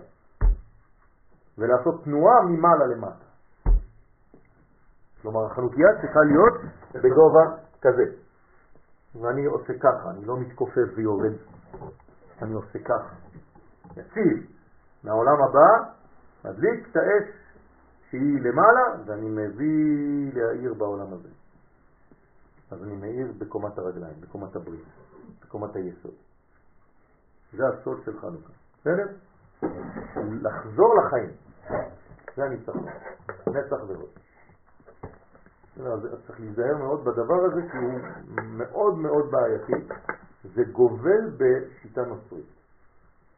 אנחנו לא נוצרים. כן, אנחנו יהודים, עם ישראל, שחוזר לארצו, והמסלול פה הוא מסלול ברור. אנחנו חוזרים לחיים. ארץ ישראל נקראת ארץ החיים. כן? איך איך מבחינת הקבלה אה, אומרים אה, אור מיתמי, לא מתייחסים למוות קליני? זאת אומרת, איך הם מתייחסים אה, איך מבחינת הקבלה? אה, מדרגה שהאדם אה, עדיין לא יצא טוטאלית, אבל יש לו אחוזים של נשמתו שהם אה, שם ומינימום נפש נשאר עדיין בגוף. כנראה לצורך אה, דין, לצורך מנגנון, או שנותנים לו עוד הזדמנות, הוא יחזור, למלא מלא אפשרויות, בלי סוף. צריך לטפל בגוף באותו... בוודאי? בוודאי, מאוד. בוודאי, גבוה מאוד. קודם כל, אסור לטפל בנשמה אם לא טיפלת בגוף. אתה לא יכול לעשות את זה. בוא נראה אותך לומדת תורה אם את את צמאה. שום דבר לא יעניין אותך. זה לא נכון, אין דבר כזה. תשים מישהו עכשיו בעין גדי שיעלה ארבע שעות עלייה, צמא, מת, ועכשיו תגיד לו, טוב, עכשיו שיעור, איזה שיעור עזוב אותי, תן לי בקבוק קולה, תן לי מים. אין דבר כזה. אדם רעב לא יכול ללמוד תורה. אדם שאין לו פרנסה לא יכול ללמוד תורה בשקט, אין לו יישוב הדעת. אין דבר כזה. זאת הלכה פשוטה. שמצווה עלינו כל יום לבקש פרנסה מהקדוש ברוך הוא. מצווה להתפלל על פרנסתו. למה? כי אם לא, אתה בכלל לא יכול להיות פנוי לעבודת השם. נכון. אז אנשים סתם מבלבלים את המוח. שטויות במיץ. והרמב"ם אומר שבסופו של דבר האנשים האלה חיים על חשבון הציבור. מה זאת אומרת להתפלל לפרנסתו? פרנסה, פרנסה. כן? כן. פרנסה, פרנסה. כסף. פרנסה לא נקבעת מתחילת שנה. יפה, אבל מה זה נקבע? תקבוע. הוא צריך לפתוח אותה. הקדוש ברוך הוא נתן לך חבית מלאה פרנסה, אבל אם אתה לא רוצה חור בחבית, מאיפה יצא? צריך לעשות השתדלות, צריך לעשות משהו, לצאת, מה אתה חושב שאתה נשאר במיטה והכל יבוא? אין דבר כזה. הקדוש ברוך הוא קבע לך אישה, נכון? אבל אם אתה לא מחפש אותה, אתה חושב שהיא תבוא לבד? אנחנו לא יצחק אבינו, הלוואי. אתה צריך לעשות עבודה כדי לחפש אותה ברצינות. לא לתת לה זמן לעשות את שלו. אם אתה לא אקטיבי בדבר הזה, זה- הקדוש ברוך הוא תכנן לנו לעלות לארץ. אבל מה עשיתי כדי לעלות? קניתי כרטיס. הייתי יכול לחכות, יש שיטה כזאת. נחכה שהקדוש ברוך הוא ישלח לנו כרטיסים. כן? פעם התפללתי ליד איזה אחד ככה עם כוונות, ממש, כן. מתחיל להתפלל, ואני אומר לו, אדוני, אדוני, אתה לא רואה שאני מתפלל, תפסיק לבלבל לי את המוח. אמרתי לו, לא, אני פשוט, אני רואה אותך, אתה מדבר וזה. תחזיר אותנו לציון, ואני אומר לו, יש לי כרטיס טיסה אומר לו, לא, עזוב, אני בכוונות. מה אתה מבלבל את המוח? כן. אתה רוצה לעלות, תפסיק להגיד כוונות, כוונות, תעלה. אתה צריך לעשות פעולה גשמית בעולם הזה שפותחת את הצינור שהקדוש ברוך הוא כבר תכנן. יש לנו סגולה, נכון? אז אם יש לנו סגולה, למה אתה יש לך בחירה? אתה צריך לבחור בסגולה. כלומר, תעשה פעולות בעולם הזה שיזרימו את מה שהקדוש ברוך הוא תכנן לך. אז אתה חייב לעשות את הפעולות. לכן כל האידאל היהודי, איפה זה? בעולם הזה, למטה, פה. פה. אמת מארץ תצמח, לא מהשמיים. אתם יודעים מה אומר המהר"ל? הנשמות של הגויים, מאיפה הן באות? מהשמיים. והנשמות של עם ישראל? מהארץ. למה הוא אומר את זה? מהפכה. הוא יודע בדיוק על מה הוא מדבר. הוא אומר שזה התוכן של העם ישראל. זה לברך יום אחד בחיים שלך, המוציא לחם מן העם. אתה יודע מה זה הברכה הזאת? במשך כל הגלות ברכנו המוציא לחם מהשמיים. זה הגלות. אבל זה לא מעניין אותנו. אנחנו רוצים להוציא לחם מן הארץ. הייתי אומר אפילו, אם הייתי מעז לומר את זה, שבחוץ לארץ אסור לברך המוציא לחם מן הארץ.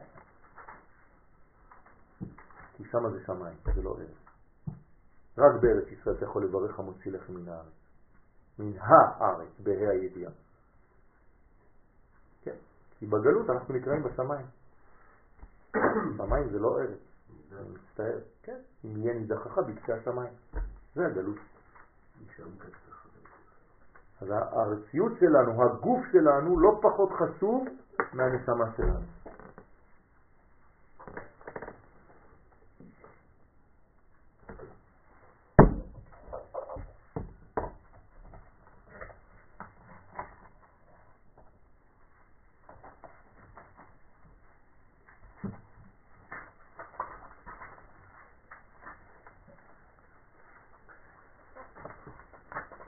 גדולה היא תביעתנו הגופנית. הרב קוק, אורות. ל"ג, אורות התחייה. גדולה היא תביעתנו הגופנית. גוף בריא אנחנו צריכים. התעסקנו הרבה בנפשיות. נמאס כבר. כמה התעסקנו בנפשיות. כל הגלות זה היה נפשיות. שכחנו את קדושת הגוף. זנחנו את הבריאות הגופנית, הבריאה והגבורה. שכחנו שיש לנו בשר קודש לא פחות ממה שיש לנו רוח הקודש. איזה מילים, איזה מילים. עזבנו את החיים המעשיים ואת ההתבררות של החושים ואת הקישור עם המציאות הגופנית המוחשית. למה? מפני יראה נפולה. כזה דת כזה. מפני חוסר אמונה בקדושת הארץ. נהיינו לופטמן, אנשי אוויר. אמונה זה סדר זרעים שמאמין בחיי עולמים וזורע. כל תשובתנו תעלה בידינו רק. אתה רוצה לעשות תשובה? אתה חושב שתשובה זה לעלות לשמיים? אומר הרב קוק, זה להפך בול, לא הבנת כלום. אתה רוצה לעשות תשובה רק אם תהיה עם כל העולם הרוחני שלך גם תשובה גשמית. יוצרת דם בריא, בשר בריא, גופים חטובים ואיתנים, רוח לוהט זורח על גבי שרירים חזקים. רב כזה זורקים עליו עגבניות, לא? ובגבורת הבשר המקודש תאיר הנשמה שנתחלשה. זכר לתחיית המתים הגופנית. מה אתה רוצה? יש יותר גדול מהרב קוק? אין, אין. רק עכשיו, בחודשיים האחרונים, פתחו פה בקילומטר הקרוב שני דקות. גם את זה אתה רוצה? מחליף את כל הספרייה. יש לנו עסקה בינינו, אני נותן לו את הספרים הצהוב שלי, והוא נותן לי חדשים. ריקים.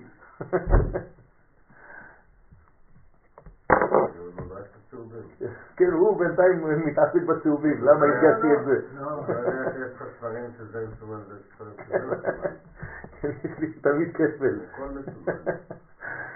אני קורא הכל, הצהוב זה כ... מבליט, כן. הבנתם מה זה, הרב קוק? זה שינוי תפיסה.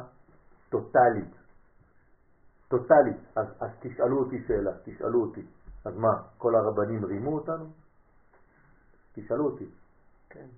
רימו אותנו הרבנים? לא, חס ושלום. לא רימו, זה היה מתאים לזמן הגלות. הרב קוק הבין שאנחנו בתהליך עכשיו של גאולה, ולכן הוא בעצם משנה את התפיסה ואומר מהר צריך להכין את הדור החדש. אם לא, הם יבואו לארץ, אבל תהיה להם מנטליות עדיין של פולין. הם לא יבינו שהם עשו סוויץ'. זאת הבעיה. והרב קוק הבין את הסוד הזה. אה, אני חושב שאין הרבה כאלה, פחות ופחות. כולם מתחילים, כולם מבינים, עם ישראל קדוש, עם ישראל מבין את הדברים. וזה הסוויץ' שעשה. לכן, הרב קוק תמיד צודק. טוב, הוא ממשיך ואומר, אז זה מעין עולם הבא שבת. מה זה מעין עולם הבא? שתסתכל על העולם הזה עם עין מחודשת, עם העיניים האלוהיות. בשבת. נכון. אתה מסתכל על העולם הזה בזווית אחרת. כלומר, יש לך ראייה מחודשת על המציאות בשבת. זה לא שאתה הולך למקום אחר, אתה צף בשבת, תגיד לי.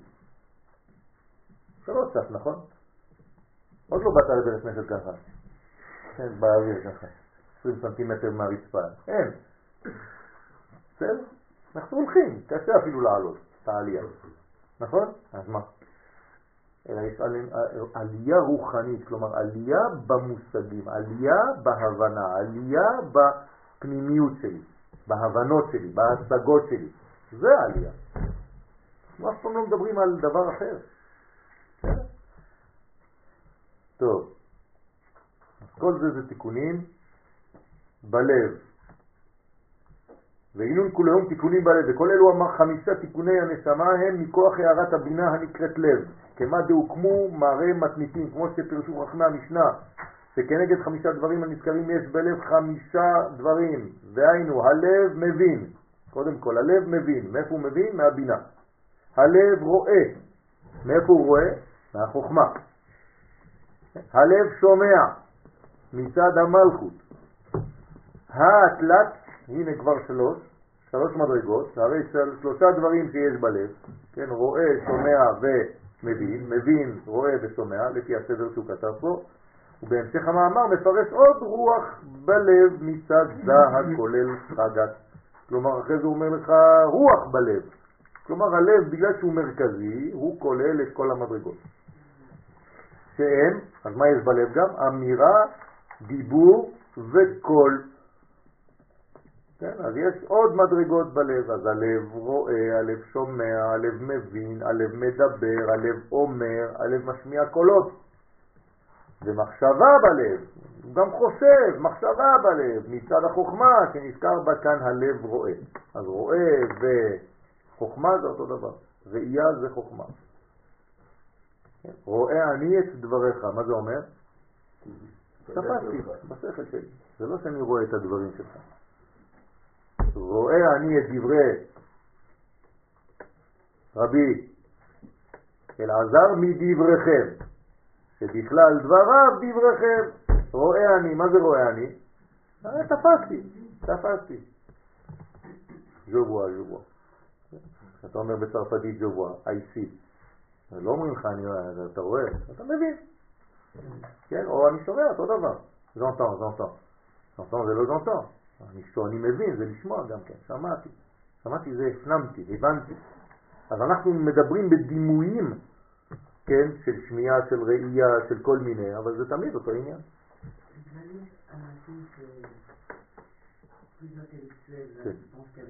כן, זה ראש גדול. נכון, נכון. בדרך כלל, אדם אינטלקטואל שהוא לא שלם, מה חסר לו? רגליים. אז יש לו ראש גדול, כן, ורגליים פיט-פיט. קטן. אומר הרב קוק, זה לא, לא חוכמה. חוכמה זה שתהיה שמן, שרירים, שמן, כן? אבל תהיה גם כן חכם בתורה. אין, אין ניתוק בדברים, הקדוש ברוך הוא מתגלה בכל רבדי המציאות, אין חלק שהוא מתגלה בו, רק בישיבה, רק בספר, אין דבר כזה. אתה צריך להיות גבר, חייל, גיבור, ולהיות תלמיד חכם גדול. זה הסוד זה של הניצחון. זה להיות כל הדברים ביחד, הרב צריכים עשה את זה. כן? איפה במשקפיים? הוא היה אמר ישראל. כן. זה זירת חיי, איזה ספר. נכון. הוא לא צדיק, מתפעל תהילים. הוא היה אגרופן. מתאבק. מתאבק, כן. אגרופן הוא מתאבק. כן. פתח- נכון. הרב קוק? לא היה. מאיפה אתה יודע? אה, בסדר. אז אה, צריך להיזהר ממה שחושבים. עבדכם הנאמן מאמן קרב מגע 20 שנה. כן, היא אמרה לי את זה בדרך פה. אני מאמן קרב מגע, אני מאמן ירי. מה, הבעיה? אני לא אמרתי שאני רב גדול, מנסה לשלב את העולמות. קוק זה קודש קודשים, זה אי אפשר. זה ראשי תיבות, מה אתה רוצה? ככה מבשלים, כן? זה הקוקי, זה האמיתיים. אמרת הרב קוק אמר לתלמידים שלו, אני לא רוצה שתהפכו להיות קוקיסטים. כלומר, אל תיכנסו ל- לאיזה מין שיטה ותהיו תקועים שם. תהיו פתוחים. אבל אנחנו מקשיבים לו. אנחנו לומדים זה וזה וזה וזה, ומדי פעם אה, דובדבן, עושים קצת מהרב קוק. הגיע הזמן שתיכנס לכנסת. כן, הזמן שהכנסת תיכנס בי. זה משהו אחר. טוב, כנסת ישראל, כן, אני מתכוון רק לזה. טוב. ועתה, כן, אתם יודעים כמה יש? זה 120, זה 12 שבטים. כל אחד כלול מ-10, זה 120. חכים. חכים זה... לא חכים, זה חכים. חכים זה חוכמה. כן, מחשמה. לא רציתי להזכיר, אז גם חברי כנסת. מחשמה, אסור להגיד אפילו את השם, שם רשעים נבדל. חברי כנסת, ח"כים. מחשמו וזכרו. המאה עשרים שאתה אומר, חשבתי שאמרת מאה. מה? זה קשור לגיל של משה רבנו. בוודאי שזה קשור. נכון. זה 120 דורות. לא מבריאת העולם עד סוף העולם, כמה דורות יש? 120 דורות. כמה? 6,000, 6,000 לחלק ל-120, כמה זה? 60 לחלק ל-12, כמה זה? 50, כל דור זה 50 שנה. כמה דורות יש בכל ההיסטוריה? 120 דורות. זהו. אז כשאומרים עד 120, זה לא תחיה עד 120. תחיה 120 דורות, עד סוף ההיסטוריה. אבל אה, מה קשור לזה עם העשרים שנה של אדם הראשון? 20 שנה. מאה עשרים, שהוא היה... אה, אה, זה לא 120, זה 130. אה, אל תנסי לבלבל אותי. את רוצה לדעת אם אני עוקב אחריי. זה לא 120. זה קל לבלבל, אבל קל תמיד. מאה עשרים. כן, אז זה לא אותו דבר. משה זה 120, האדם הראשון פרש מאשתו 130 שנה. קל תמיד. קל. טוב, ועתה נתחיל לבאר עניין הרוח בלב. עכשיו אנחנו ברוח. שבו? שייתנו? טוב, הרוח בלב, וזה שאמר השם, אי היא הבל, ורוחא דפימה. מה זה רוחא דפימה? השם ה' בבינה היא סוד הבל ורוח היוצא מן הפה. כלומר, כשאתה אומר המילה ה', האות ה', שום דבר לא נוגע בשום דבר, נכון? אני לא צריך את הלשון, אני לא צריך את השיניים, לא צריך את השפתיים, אני לא צריך שום דבר, כלום. זה דבר סודי. האות ה' זה, זה הבל. אין שום מאבק כדי להוציא את ה'. למה? כי עולם הבא. כלומר, אם הייתי לוקח את האות הכי הכי הכי עולם הזה, מה היא?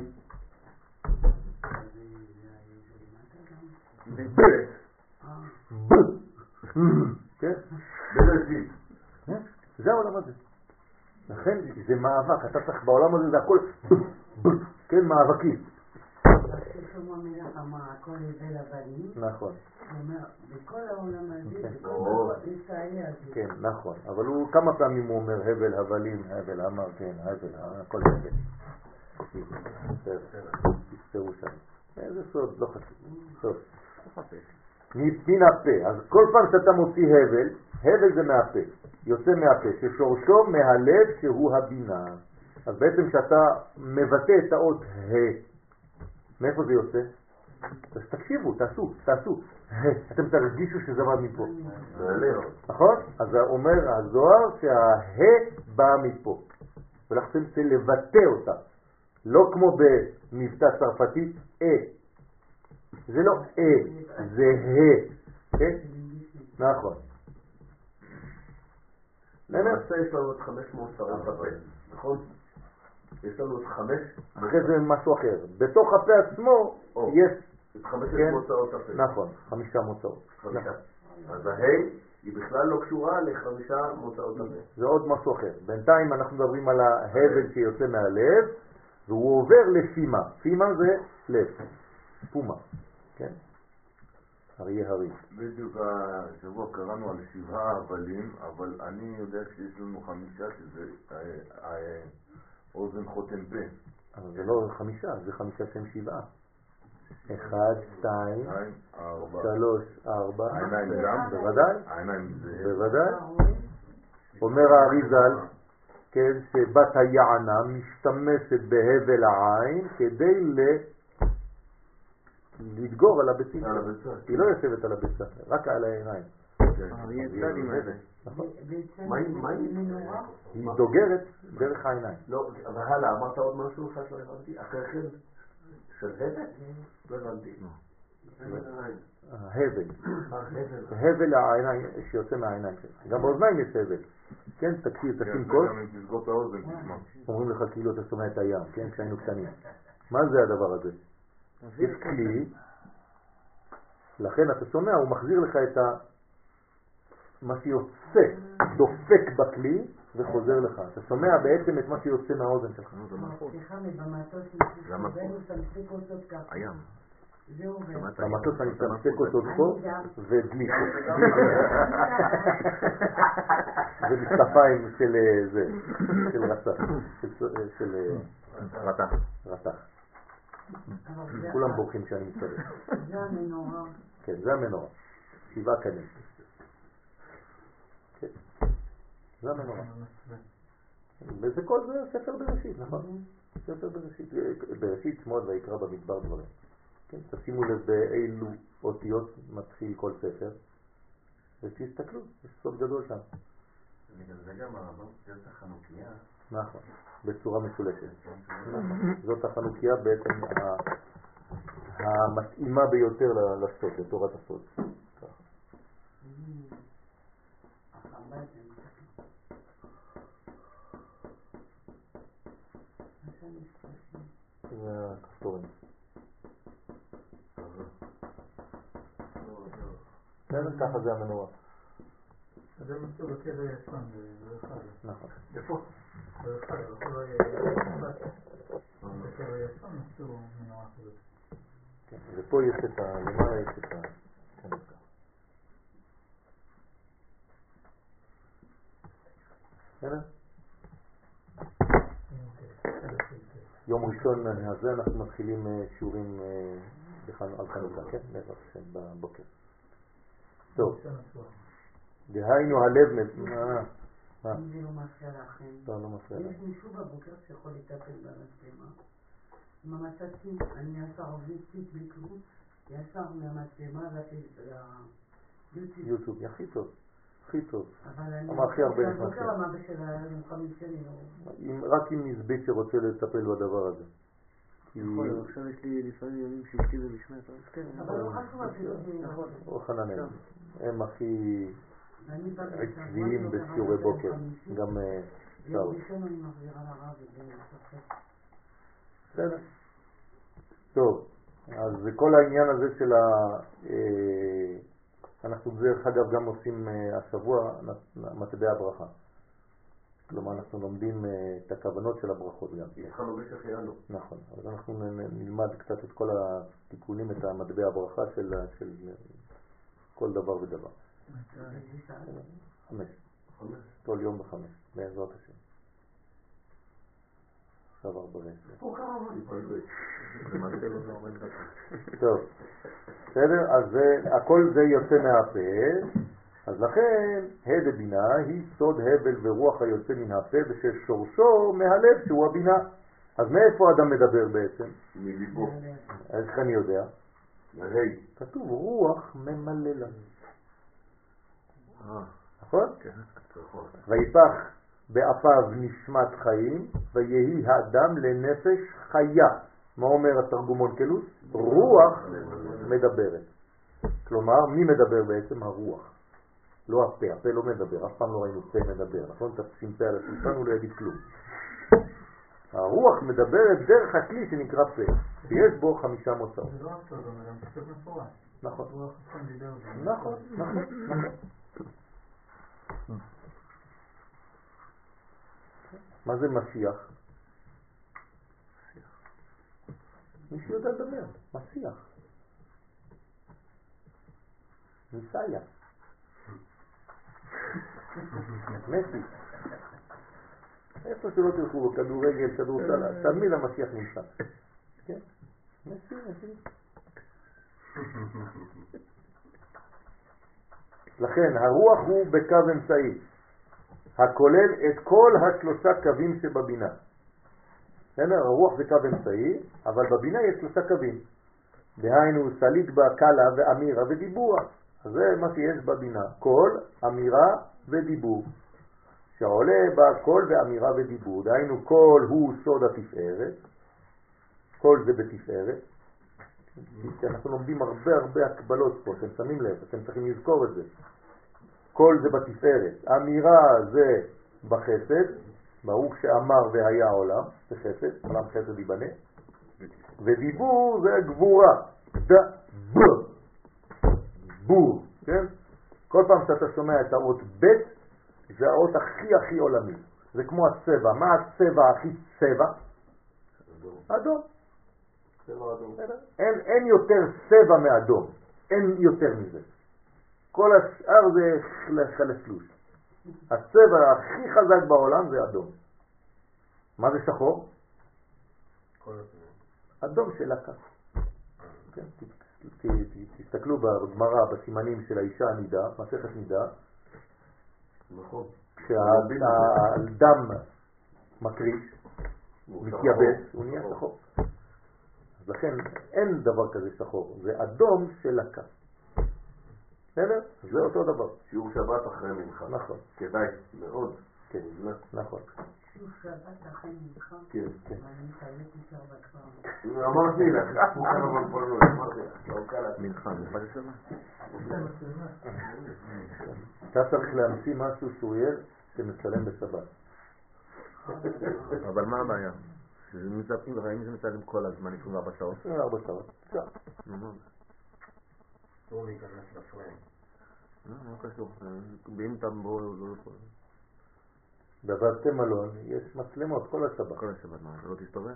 צריך ללכת זה כל שבת לבית מלון, יצלמו אותנו. נעמוד ליד העם, זה נדבר. מוצאי שבת תגנוב את הקלטת. יש עכשיו במוזיאון ישראל אה, התערוכה של- אה, חסידויות. אז מראים שם טישים ומתוך אה, ראש. השנה וכל מיני... נכון. יש לנו עכשיו טישים שאפשר לראות מי בימים של קודש, כן? בגלל המצלמות, בזכות המצלמות. עליך. יש לנו טיש, לטיש יש זקן. לא, לא חשוב. גם זנב קטן. טוב? טוב. דע ו', לא זה, זה בדיחות בעברית, לא חשוב, זה לא מוצלח. מותר שבדיחות בעברית, לא רק בצרפתית. יש לנו אתה... יש, זה שירים, זה שירים של ילדים קטנים, אבל לא מכירים את זה. זה זקן. לעשות. קצת כן, כן. לנפש הישראלית. צריך לתת לו קצת כבוד, הוא היה בעמוד ענן. איפה הייתי? הוא היה בעמוד ענן, הוא חיכה. בעמוד ענן. חיכו לעמוד האש, כן? אתה מעדיף לצעוק ככה אני מבין אותך. מה אתם עושים? הוא קצין בצנחנים, אדם רציני מאוד. לא רק תלמיד חכם, גם כן לוחם. הוא לא אוהב שידברו עליו, אז אני לא אומר הרבה. דיבור ישראל.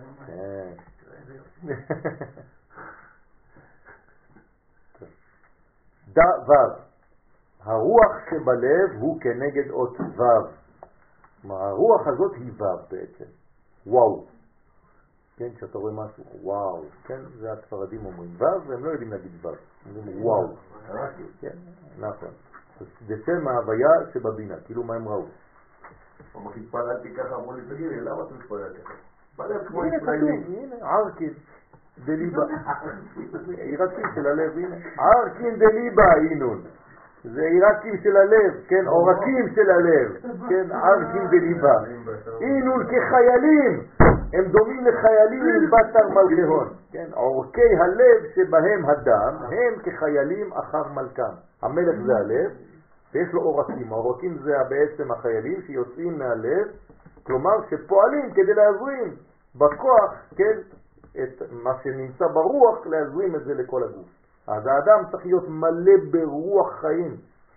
כמה שהוא יותר תוסס, יותר חי, כן? פחות כזה כבד, עצלן, כל הזמן רק רוצה לשכב, כן? זה מראה על תכונות נפש. איפה אתה נמצא בחיים?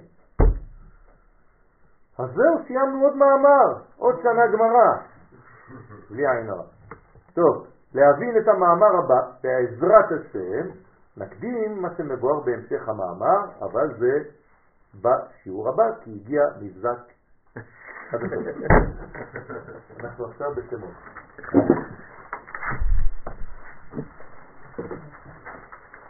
אנחנו בשם 39.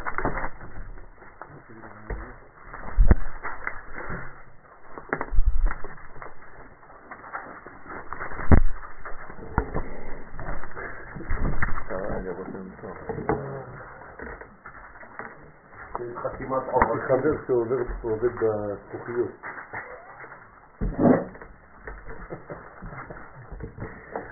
זה היה. מומחה לזכוכיות. קיבלתם? רגע, עכשיו אם אני לוקח את זה, זה משהו אחר. עזוב, זה לא השמות, זה רק ויתפלל פנחס, כדי לעצור את המגפה. בסדר? אז אני, חבל לא הבאתי אותם, אבל הכנתי לכם את זה. הכנתי לכולם, בעזרת השם שבוע הבא ניתן לכם. זה צריך לשים בבית. חילקתי את זה שבוע שעבר, אנשים... כן. זה שומר על הבית, זה שומר על כל הדברים, תסתכלי על הראשי תיבות, ויפלל פנחס ותעצר המגפה.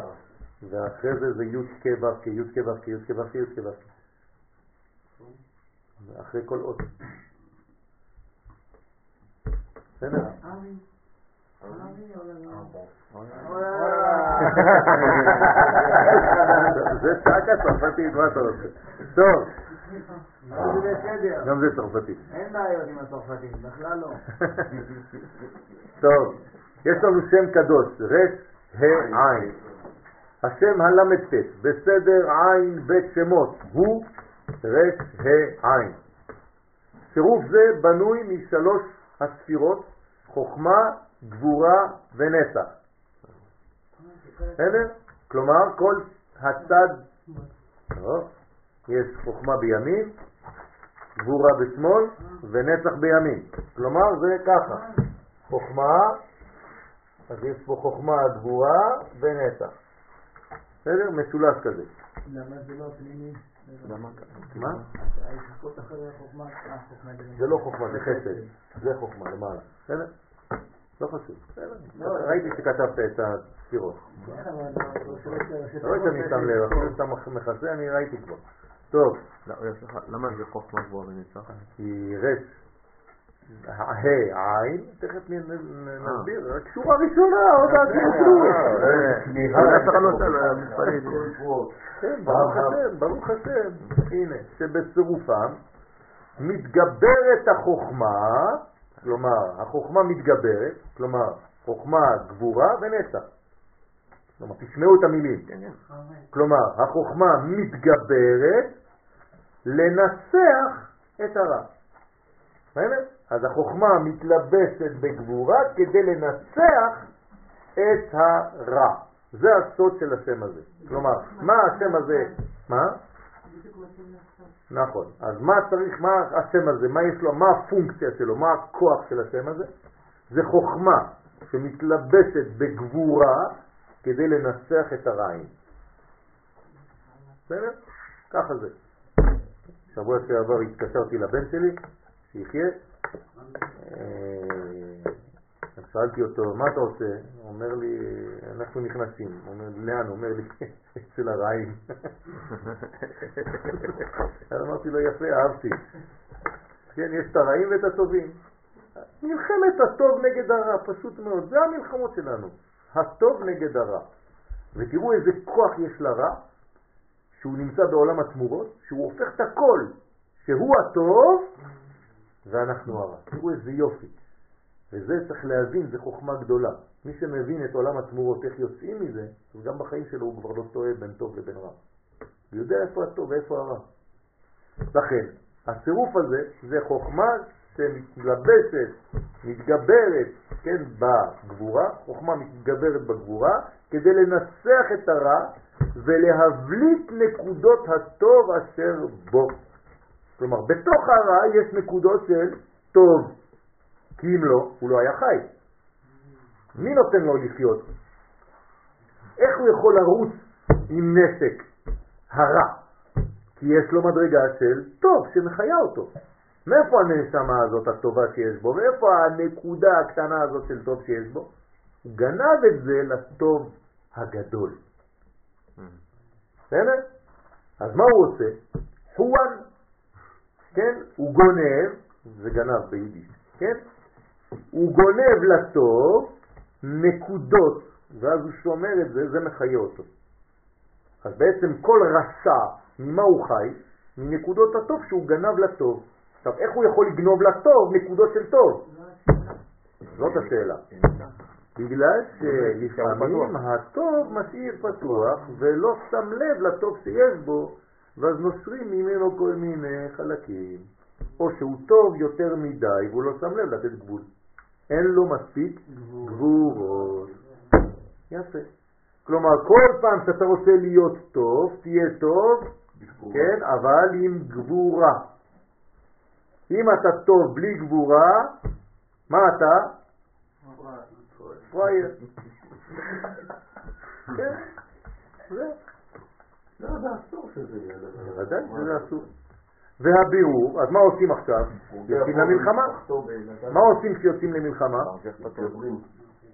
מה עושים? מחזירים את. הנקודות. של הטוב שנמצאות אצל הרע, ומה קורה לו? מת. כי הרשעים נקראים מתים. כלומר, אם אני יוצא למלחמה ואני מושך את הנקודת הטוב ששייכת לי ממנו, אני מוציא ממנו את החיים. ואז הוא מת. אפילו שהוא ממשיך לרוץ. כן? בלי ראש, כן? עד שהוא נופל, כן? ויזיטר. אומר לפי מה.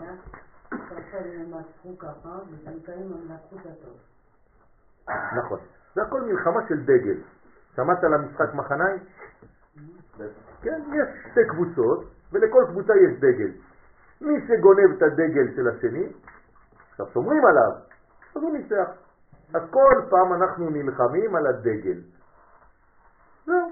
אז אם הם לא, לא, לפעמים לא לוקחים את כל הדגל, לוקחים אותו אבל לוקחים רק חלק קטן.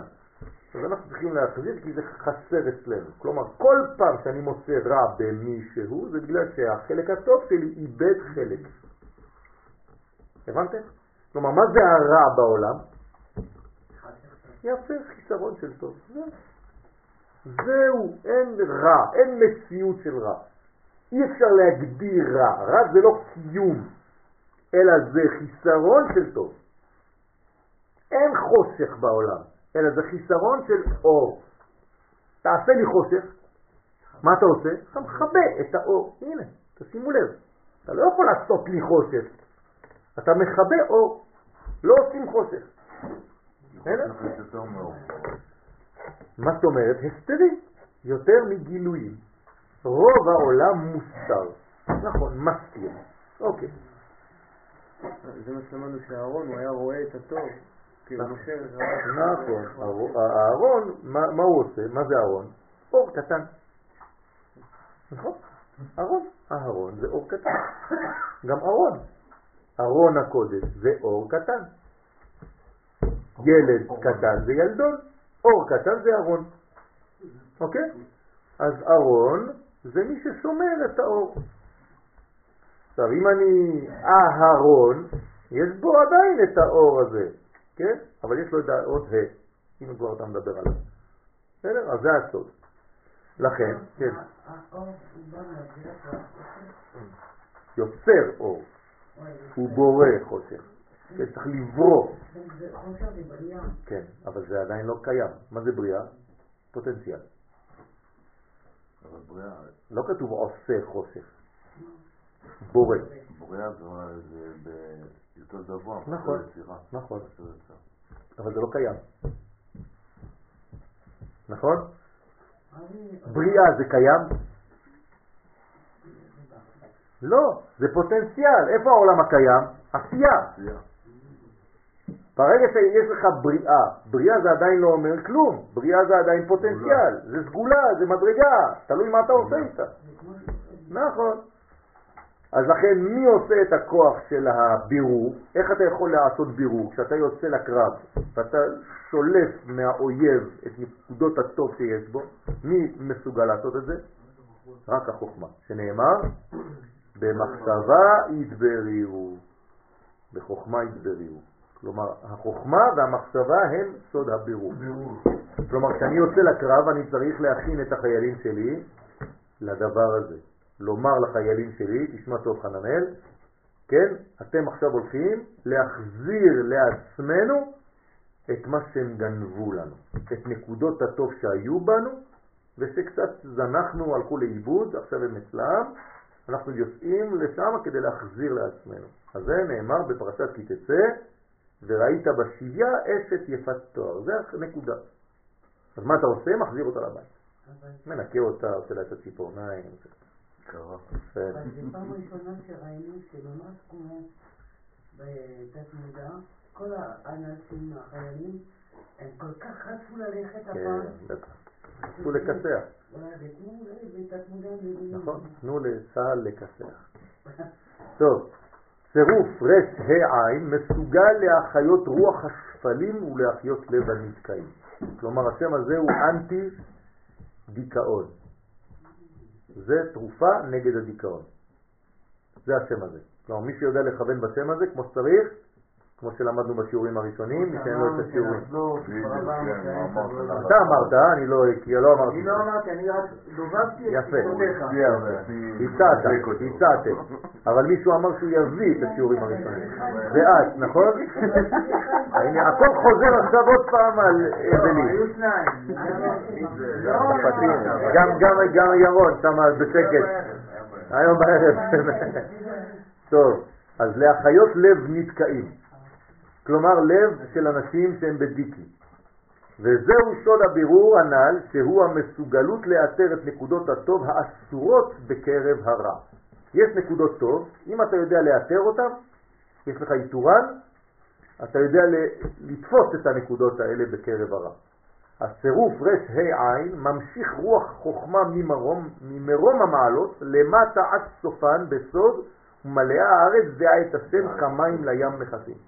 זאת אומרת, אני שולח את האור, עוד פעם אנחנו חוזרים על אותו אידיאל, להביא את החוכמה לאן? לארץ. לכסות את הארץ בחוכמה הזאת ולשלום. בסדר? עכשיו, מה זה אות רש? לפי זה? זה החוכמה. מה זה אות ה'? הגבורה. מה זה אות עין? הנצח. בסדר. אז רש, ה', עין, זה בעצם כל העניין שלנו עכשיו פה. במונחים שלנו, דרך אגב, מה זה האות ה'? ה' זה האות הכי מהירה באלף בית. יש מהירות גם באותיות, אתם יודעים. מהירות? מהירות, כן. בה', מהירות. כן? יש באותיות. מתי אתה תופס תאוצה? בסיבוב. אתם יודעים את זה. מבחינה מדעית, אם תיקח נקודה והיא תלך ישר, היא תהיה פחות מהירה מאשר אם תיתן לה סיבוב. זה האות רש. האות רש זה תפיסת תאוצה, באמת. ככה זה עובד. בסדר? תסתכלו איזה כוכב יש לו את האות רש ב-12 חודשי השנה, ותראו שזה הכוכב הכי מהיר, לפי האות שמופיע בו אות רש. סוד מן הסודות. טוב. במונחים שלנו אפשר לתרגם את סגולת הצירוף באופן כזה, שהוא המאפשר לנו להגיע להכרת הערך העליון החבוי בקשיי חיינו ובתסבוכות החיים למיניהם. כל אחד יש לו תסבוכות, קשיים וזה. זה השם הזה יכול לגלות לך, אם אתה מכוון בו, איפה הבעיה. זה מדד של דיכאון. מאיפה נובע הדיכאון שלך, מאיפה נובעת הבעיה שלך, מאיפה נובעים הקשיים שלך בחיים. שלנו יש. מה? שלנו. תבדקו, תבדקו. ארץ זה לא כוכב שאנחנו מדברים עליו ב-12 מזלות. באמצעות הצירוף הזה ניתן לזהות את נקודת הנשמה הטהורה. כלומר, מי שמכוון בזה, מכוון לראות את הנשמה הפנימית, כן, זה המשך לסיור שאמרנו, את הרווח הטוב היוצא מכל אירוע בחיים. כלומר, עכשיו יצאנו משמונה ימים של לוחמה. מה הרווחנו מזה? אז את זה רק אנשים חכמים יודעים לעשות. כי הם במחשבה שלהם, בחוכמה שלהם עושים את הבירור. בסדר? ומי שיודע לשלוף את הטוב מכל זה, אז הוא יוצא רק עם רווח, מלא מלא רווח. הוא יודע מה לא צריך לעשות בפעם הבאה, מה כן צריך לעשות וכו' וכו', הוא לומד מכל הדברים. כן, דבר, דבר. זה נכון תמיד. נכון. זה מה שצריך לעשות, תמיד. ללמוד ממה אפשר ללמוד נכון, זה תמיד נכון. נכון, אבל אם יש לך שם, לא הלך כלי. להוציא את. הכוחות הטוב ברע. בוודאי, זה נקרא להוציא את הכוחות הטוב ברע. אם יש לך משהו שקרה לך, לא חשוב עכשיו, נתתי דוגמה של הלוחמה הזאת, אבל נגיד שיש לאדם בעיה, לא אתה, יש לאדם בעיה, הוא רואה את זה, זה בעיה. תכלס, הוא בבעיה. אם הוא מתעסק בבעיה עצמה והוא לא מתעסק במה שהוא יכול להרוויח ממנה, אז הבעיה הזאת הייתה לשווא. הבעיה נבעה, הגיעה כדי שהוא ילמד ממנה, כן, שיעור גדול לחיים שלו. זה הסוד. עכשיו, יש לנו כלי לעשות את הפעולה הזאת בהצלחה יותר גדולה, וזה השם. זה שם לחיים, זה לא שם רק לשיעור שלנו ביום חמישי מ-4 עד 5. נכון, נכון. אז חכמי הקבלה, פה אני עכשיו אה, מגלה לכם סוד, פה אני מגלה לכם סוד בסייעתא דשמיא. חכמי הקבלה מגלים לנו סוד עצום בנוגע לצירוף הזה, רש העין. הם אומרים שבאמצעות השם הזה הוריד משה רבנו עליו השלום את המן מן השמיים. מה זה מן? מן זה פרנסה. יפה. כלומר השם הזה הוריד בעצם את המן מהשמיים. כלומר משה רבנו ידע את השמות, לכן קוראים לו משה, משה זה השם, הוא בקיא בשמות. אוקיי? ספר שמות זה משה. כלומר זה הספר של הכוונות, הוא יודע לכוון בשם. ויקרא בשם השם, גם אברהם קרא בשם, זה כוונות, זה אנשים שהיו מקובלים במינוחים של היום, משה רבנו היה מקובל גדול, רב מקובל, לכן הוא ידע להביא לעולם הזה מן מהשמיים, למרות שתגידו לי, אבל זה הקדוש ברוך הוא שעשה את זה. נכון, כמו שאלה של רבנו. הקדוש ברוך הוא נתן לנו למעלה, אבל משה מוריד אותו, עושה פעולה. אז הוא מכוון בשם הזה. ככה מלמדים חכמי הקבלה. כלומר, השם הזה יש לו כוח עצום להוציא את הניצוצות מהמקום שהן נמצאות שם. והלימוד ברור. זה בא לגלות איך דווקא מן המצב הרע של תלונות בני ישראל, אני מחזיר אתכם לרקע, בני ישראל מתלוננים, אז אין להם פרנסה, אין להם אוכל, אין להם כלום.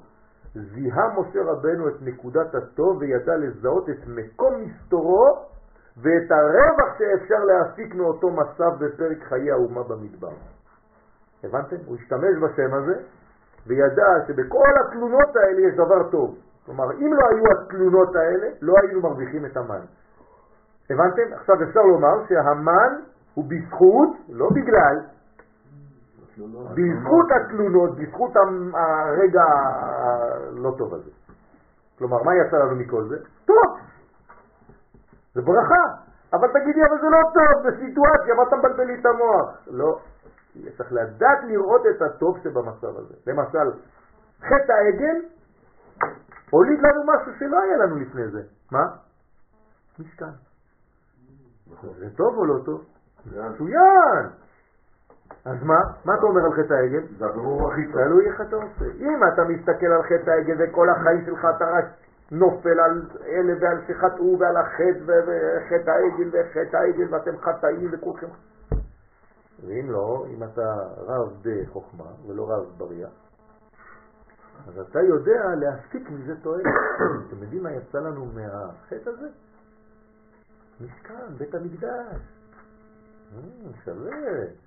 כן, זה לא שאני מתנדב לעשות רע, אבל ברגע שהרע כבר קרה, אני לומד ממנו משהו. בסדר? בדיוק להמליך את החיים או את זה נקרא להפיק. אפיקו מן. אפיקומן. מאיפה יצא אפיקומן? זה הסוד אנחנו לומדים עכשיו. אפיקומן. מהי נפקא מינה? מהי נפקא מנה? כן? להוציא. כן, אפיקו זה להוציא. להוציא מה? הנה. לאחר זיהוי האלמנט הטוב שבכל הרע הסובב, הלבישו משה רבנו באותו מן שירד לישראל מן העליונים. כלומר, משה רבנו לקח את הטוב הזה, עכשיו איך הוא יוריד את זה לעולם הזה? הרי יהודי כשהוא רוצה להכניס משהו לעולם הזה, הוא צריך להכניס את זה איפה? באוכל. אנחנו לא עושים שום דבר בלי סעודה, נכון? תמיד יש סעודה. כלומר, איך שיש לנו שמחה, אפילו חס ושלום, כן, להבדיל באבל, זה סעודה. תמיד יש סעודות בעם ישראל. מה זה סעודה? מלשון מסעוד. מסעוד מלשון עזרה, סעד, לשכת הסעד. סעודה עוזרת לנו. אז משה רבנו יודע את הסוד הזה, הכניס להם את המן בקודקוד, או כל אחד במה שהוא רוצה. לכן למן היה טעם של מה שאתה אוהב. אתה אוהב גלידה? כתוב. גלדה. דרך אגב, זה זאת אומרת גלדה. אומר טעם של גלידה. משם באה הגלידה. ג'לאטו. באיטלקית. בסדר? אוקיי. זאת אומרת, אם אתה רוצה להביא משהו לעולם הזה, תכניס אותו מיד איפה? בפלאפל. תכניס אותו באוכל. האוכל מלביש מיד את האלמנט הרוחני וגורם לו להיות בעצם, אמרתי לכם מקודם, המוציא לחם מן הארץ מלשון על חמה, מלכים את זה לגוף. אז כל פעם שאתה עושה משהו גדול, משהו רציני, משהו אמיתי, אתה חייב לעשות סעודה קטנה ליד. אם אתה לא עושה סעודה, אין מסעוד. אין את הסעד, אין לשכת הסעד, אין לך עזרה. הבנתם? חנוכת בית יכול להיות רק תפילה, נכון? לא. כשאתה נכנס אצל הבבא סאלי עליו השלום, מה הוא נותן לך לפני שמתחיל לדבר לך על תורה? כוסית. כוסית ועוגה וזה, תיכנסו לאיזה רב ספרדי ותראו איך זה עובד. הנה, שבוע לפני כמה זמן הייתי באשדוד, של אה, הרב אה, פינטו, כן? נכנסתי אליו מיד, שלום בני היקר, תשב, אותו חלקה. אשתי עשתה עכשיו חם, מהסנות. תמיד יש בתנור יוצאים כל מיני דברים כאלה קטנים, לא חשוב, מה ואתה שותה, אוכל, אוכל, אוכל, בסוף אתה כבר שכחת בשביל מה באת. זאת אומרת, "כן, מה הבעיה? זה לא הכל בסדר, ברוך השם, הכל יהיה בסדר, אל תדאג. זה החכמים, לא מתחילים בוורטים. קודם כל תאכל. עכשיו, כשאכלת, הכוח שאני נותן לך יתלבש במה שאתה אוכל. עכשיו, מתי הכי טוב לומר דברי תורה לפי זה? בזמן האוכל. לכן כל מי שאוכל ולא אומר דברי תורה, כאילו אוכל מת, זבחי מתים. עכשיו הבנתם. טוב, דוגמה זו מאמתת את תכונתו המיוחדת של הצירוף, רש העין, שמסוגל להפוך חושך לאור, מר למתוק ומוות לחיים. הנה אמרנו בשיעור השני, מי מסוגל להחיות מת? רק מי שיש לו את החוכמה. והחוכמה אפשר להשתמש בשם הזה כדי לזהות את האור הגדול. הצירוף הזה הוא המהפך את המצבים הקשים לברכות. בכוחו מומרים כל הקשיים והם מאירים באור מחודש ובזווית מפתיעה שמראה את הפן הטוב שהיה גנוז בכל זה. כלומר, אתה חושב שהמצב הוא רע, אבל אם אתה תכוון בשם הזה, אתה תראה, הקדוש ברוך הוא יעזור לך דרך השם, זה אין סוף כמובן, ברוך הוא. אתה תראה את הטוב, איך הוא נמצא שם גנוז ואתה לא ראית אותו. גישה מחודשת. ואם לא, אתה תיתן לו לעבור ולא ירווחת כלום, חבל. בעזרת כוונה נכונה בצירוף רש העין, ניתן לנו כלי עוצמתי להמיר את התקלות שאנו פוגשים בחיינו למקורות של סיפוק ושל שמחה. הצירוף רש העין מספק לאדם יכולת גישה מחודשת לכל אירועי החיים. אתה ניגש אחרת לכל מה שקורה לך, ולהתייחס בחיוביות לכל המכשולים שבדרכנו ולהתגבר עליהם. צירוף רש העין פועל כמו פנס שיודע להבליט את נקודות הטוב המסתתרות במציאות. באופן כזה להינצל מכל מיני נפילות במוקשי הדיכאון. הצירוף רש העין מעלה את מי שיודע לכוון בו לגדלות המוחים. כלומר, יש קטנות, נכון? מוחים לגדלות, מוחים לגדלות. אה, זה מוחים בגדלות. ובכוחם ומכוחם הוא יכול להפוך באופן מוחלט את המצבים השליליים להזדמנויות חיוביות. באמצעות השם הזה ניתנת לנו ההזדמנות לנצל את האנרגיית האור הגנוזה בכל מרחבי המציאות. יש מלא אור במציאות, רק אנחנו לא רואים. צריך, השם הזה עוזר לנו. כשם שהמן העניק לבני ישראל את הטעם שהם בחרו לעצמם, כן, כל אחד בחר מה שהוא רוצה, נכון? כך ניתן לטעום מכל סיטואציה בחיים את הטעם המתאים לנו. הבנתם מה זה אומר?